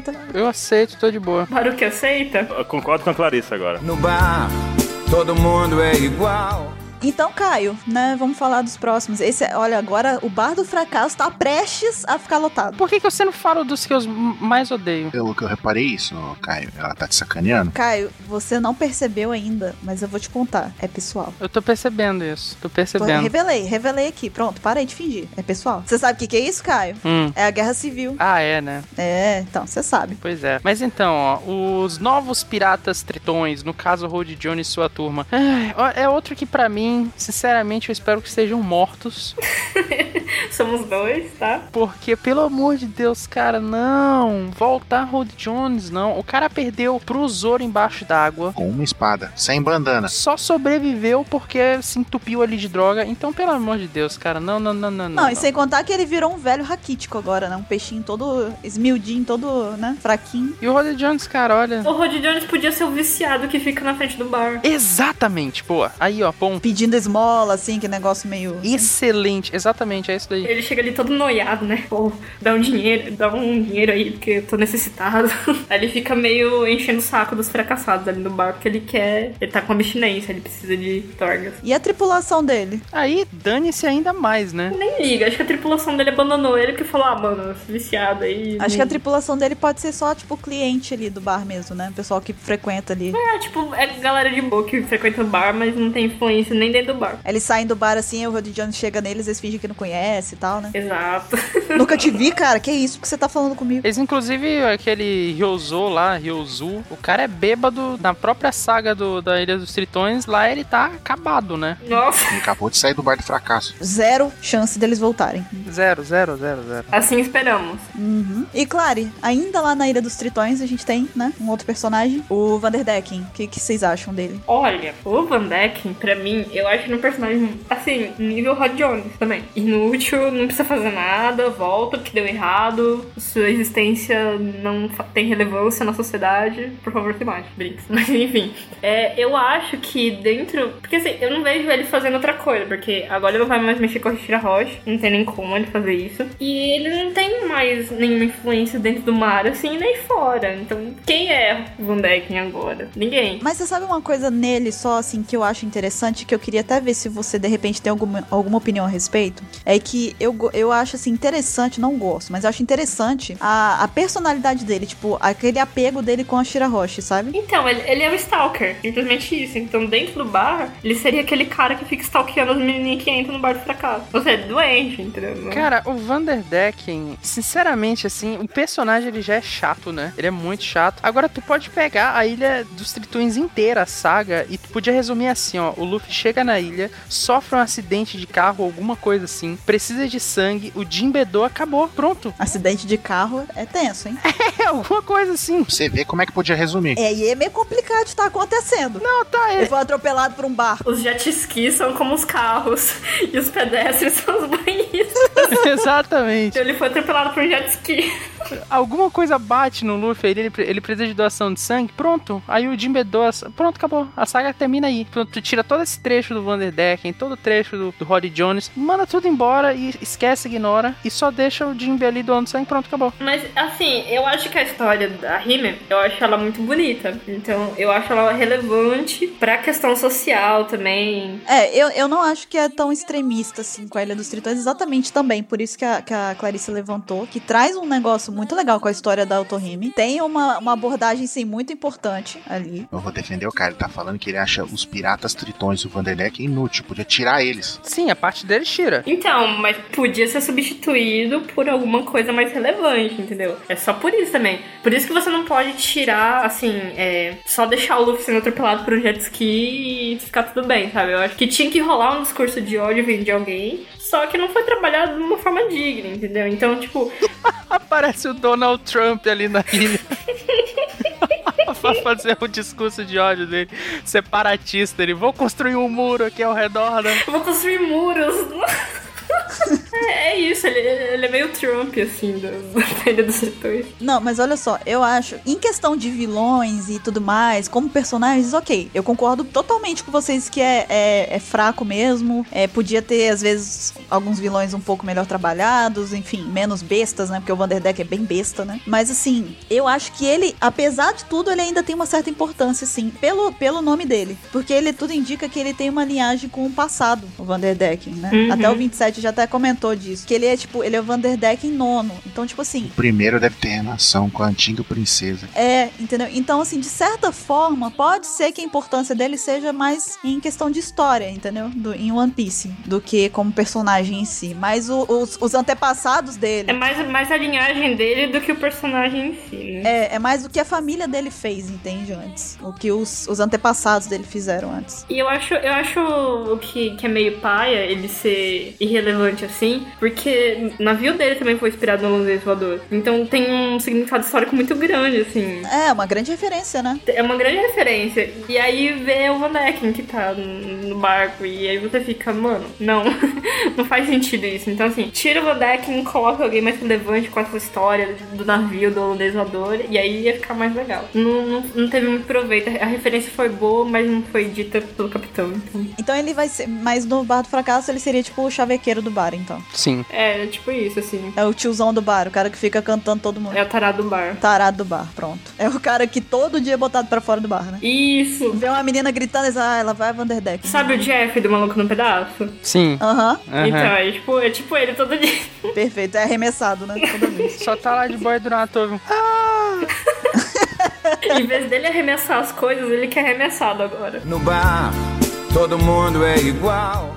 Bom, e pra gente finalizar aqui, então, a nossa discussão desse Apex Cash, vamos encerrar aqui com chave, né? de merda. Da consistência que ele é. da consistência dele. Exato. Caribou, né? Caribou é um cara que vai acabar tendo, né, é, uma participação no futuro pelo que aconteceu no final da saga dos Tritões, né? Que ele acabou adquirindo informações lá importantes, né, pra ele. Olha o acúmulo de personagem bosta que tem nessa saga. Exatamente, cara. Puta que pariu, o Oda tava num nível. Dá vontade de segurar a cabecinha do Oda assim e falar, Oda, por quê? Só para. O que o Oda caprichou na Otorrime, ele cagou no resto. Ah, não, o Fischer Tiger é massa, cara. Também. É, o Fischer Tiger também. Sim, ok. Ele gastou todas as fichas ali. Mas é, ele é passado. A deusa da inspiração abandonou ele. Foi isso, assim. é. É porque ele quis dar destaque pra eles, entendeu? É pra não ter comparações. Mas você fa- dar destaque não precisa fazer o, o resto tudo bosta, né? tô brincando, tô tentando ajudar. Não é, não é defensável. Ilha dos Tritões não tem defesa. É muito ruim, muito ruim. É, eu- é porque eu gostei bastante da história com a questão racial e tudo mais. Então eu. eu- Não, isso salva, isso salva. Mas aí você vê o Luffy apanhando do Rod, quase morrendo de hemorragia por causa do Rod. Aí você fica muito chateado, porque, meu, Você caiu no genjutsu da Toei. Ai, tudo bem. Mas ainda assim eu não acho que é justo ignorar a saga, sabe? Porque tem uma lição muito bonita ali, entende? Então, por causa da Otohime e Fischer Tiger. É, então é isso que eu tô falando. Tô concordando com vocês, mas eu tô dizendo que, tipo, não é legal também condenar a saga inteira, sabe? Falar assim, ah, é, hum, dar a entender que ela não é uma saga que deve ser assistida, sabe? uhum. Porque na verdade deveria. Deve, tem que ser assistida, entendeu? Não, faz parte, faz parte e é importante pra uma relevância social, mas Mas uma dica, se você tem a opção, não veja a saga, leia que é mais rápido. É, leia. Ler é uma melhor opção, realmente. Mas então, Caribou. Ai, a gente precisa, né? Porque caribou.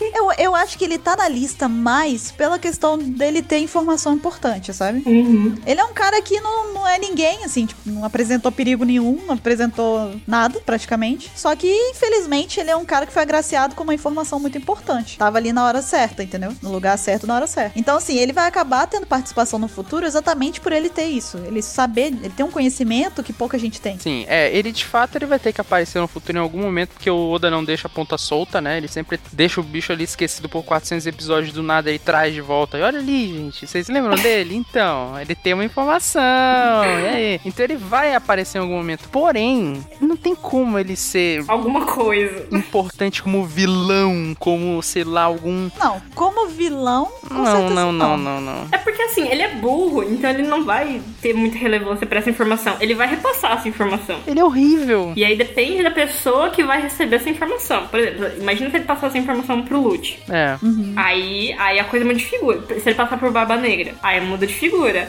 Agora, ele sozinho, com essa informação, n- não tem. não tem, não tem salvação pra ele. assim. É, exatamente. Ele não seria o agente causador da coisa, ele seria o gatilho, né? Ele tava no lugar errado na hora errada. E aí ele pegou essa informação, mas falar que, por exemplo, ele tá no bar. Aí ele foi no banheiro e aí no banheiro ele ouviu uma conversa muito importante e opa, ganhei um status aqui, subi o nível. Mas só. Não, não, não, não, não, não. No bar, ele tá dentro da privada que o Magellan tá sentado. Ele deve ter ouvido a informação do Mazalan. Sim, exatamente. Ele é o faxineiro. Ele é faxineiro que suja. Ele vai limpando e vai sujando ao mesmo tempo, né? Exato! É o trabalho infinito dele, né? Gostei, ele vai ser faxineiro. Tava limpando o banheiro nessa hora que o Mazalan tava cagando. Perfeito. Nossa, coitado. Não tenho dó, não. Acho que tem que se ferrar, né? Não, mano. não tem um dó mesmo, não, não tem um dó mesmo também, não. Todo castigo é pouco, né? Todo castigo é pouco pra um ser como esse. E eu espero que, se o Oda for trazer algum desses personagens de volta, tipo o Dedeck, Caribou, que ele traga um por um pra não juntar tudo de novo. É, Dentro de um saco preto. Exatamente. Mas que ele traga um por um pra não trazer todos eles juntos de novo, porque quando se traz tanta gente ruim assim, desce o nível. Posso usar uma técnica? Você ter pesadelos durante a noite? Não, obrigada. Imagine agora ele- eles cortarem o arco da Big Mom pra mostrar o Rod Jones, o Van Decken e o Caribou juntos formando um trio. Que horrível. A aliança pirata. Exato, agora, agora tenha pesadelos.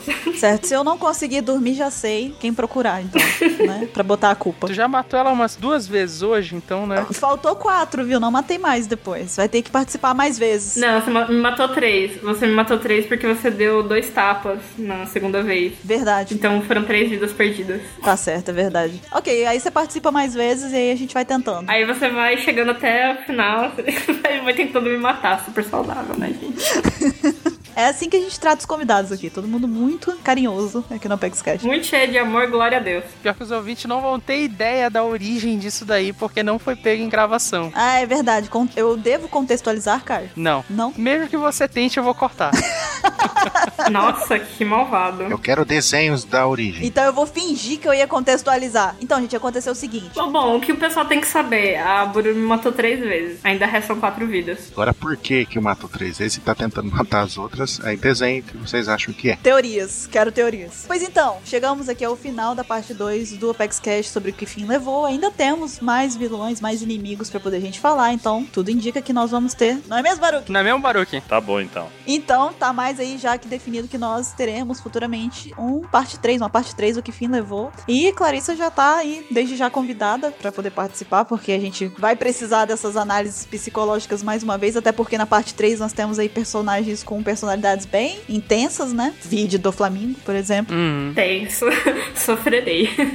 no nível, no nível do Flamengo, então já sabemos o que esperar. Mas por enquanto nós vamos ficando por aqui. Então é a vez de vocês ouvintes agora comentarem, dizendo o que que vocês acham e tudo mais. Mandem e-mails, participem. E a gente vai ficando por aqui. A gente se vê no próximo PaxCast. Eu deixo desde já o nosso muito obrigado pra Clarissa ter vindo aqui, ter cedido um tempo aqui pra participar. Foi um prazer ter você aqui. Cedido três vidas. Cedido também três vidas a mim.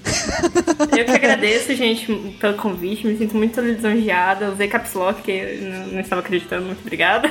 E, e é isso, gente. Fiquei muito feliz. O convite já tá feito, esperamos ter você aqui mais vezes. E pessoal, vamos ficando aqui por aqui agora e a gente se vê na semana que vem. Até lá. Falou! Falou, Baruque!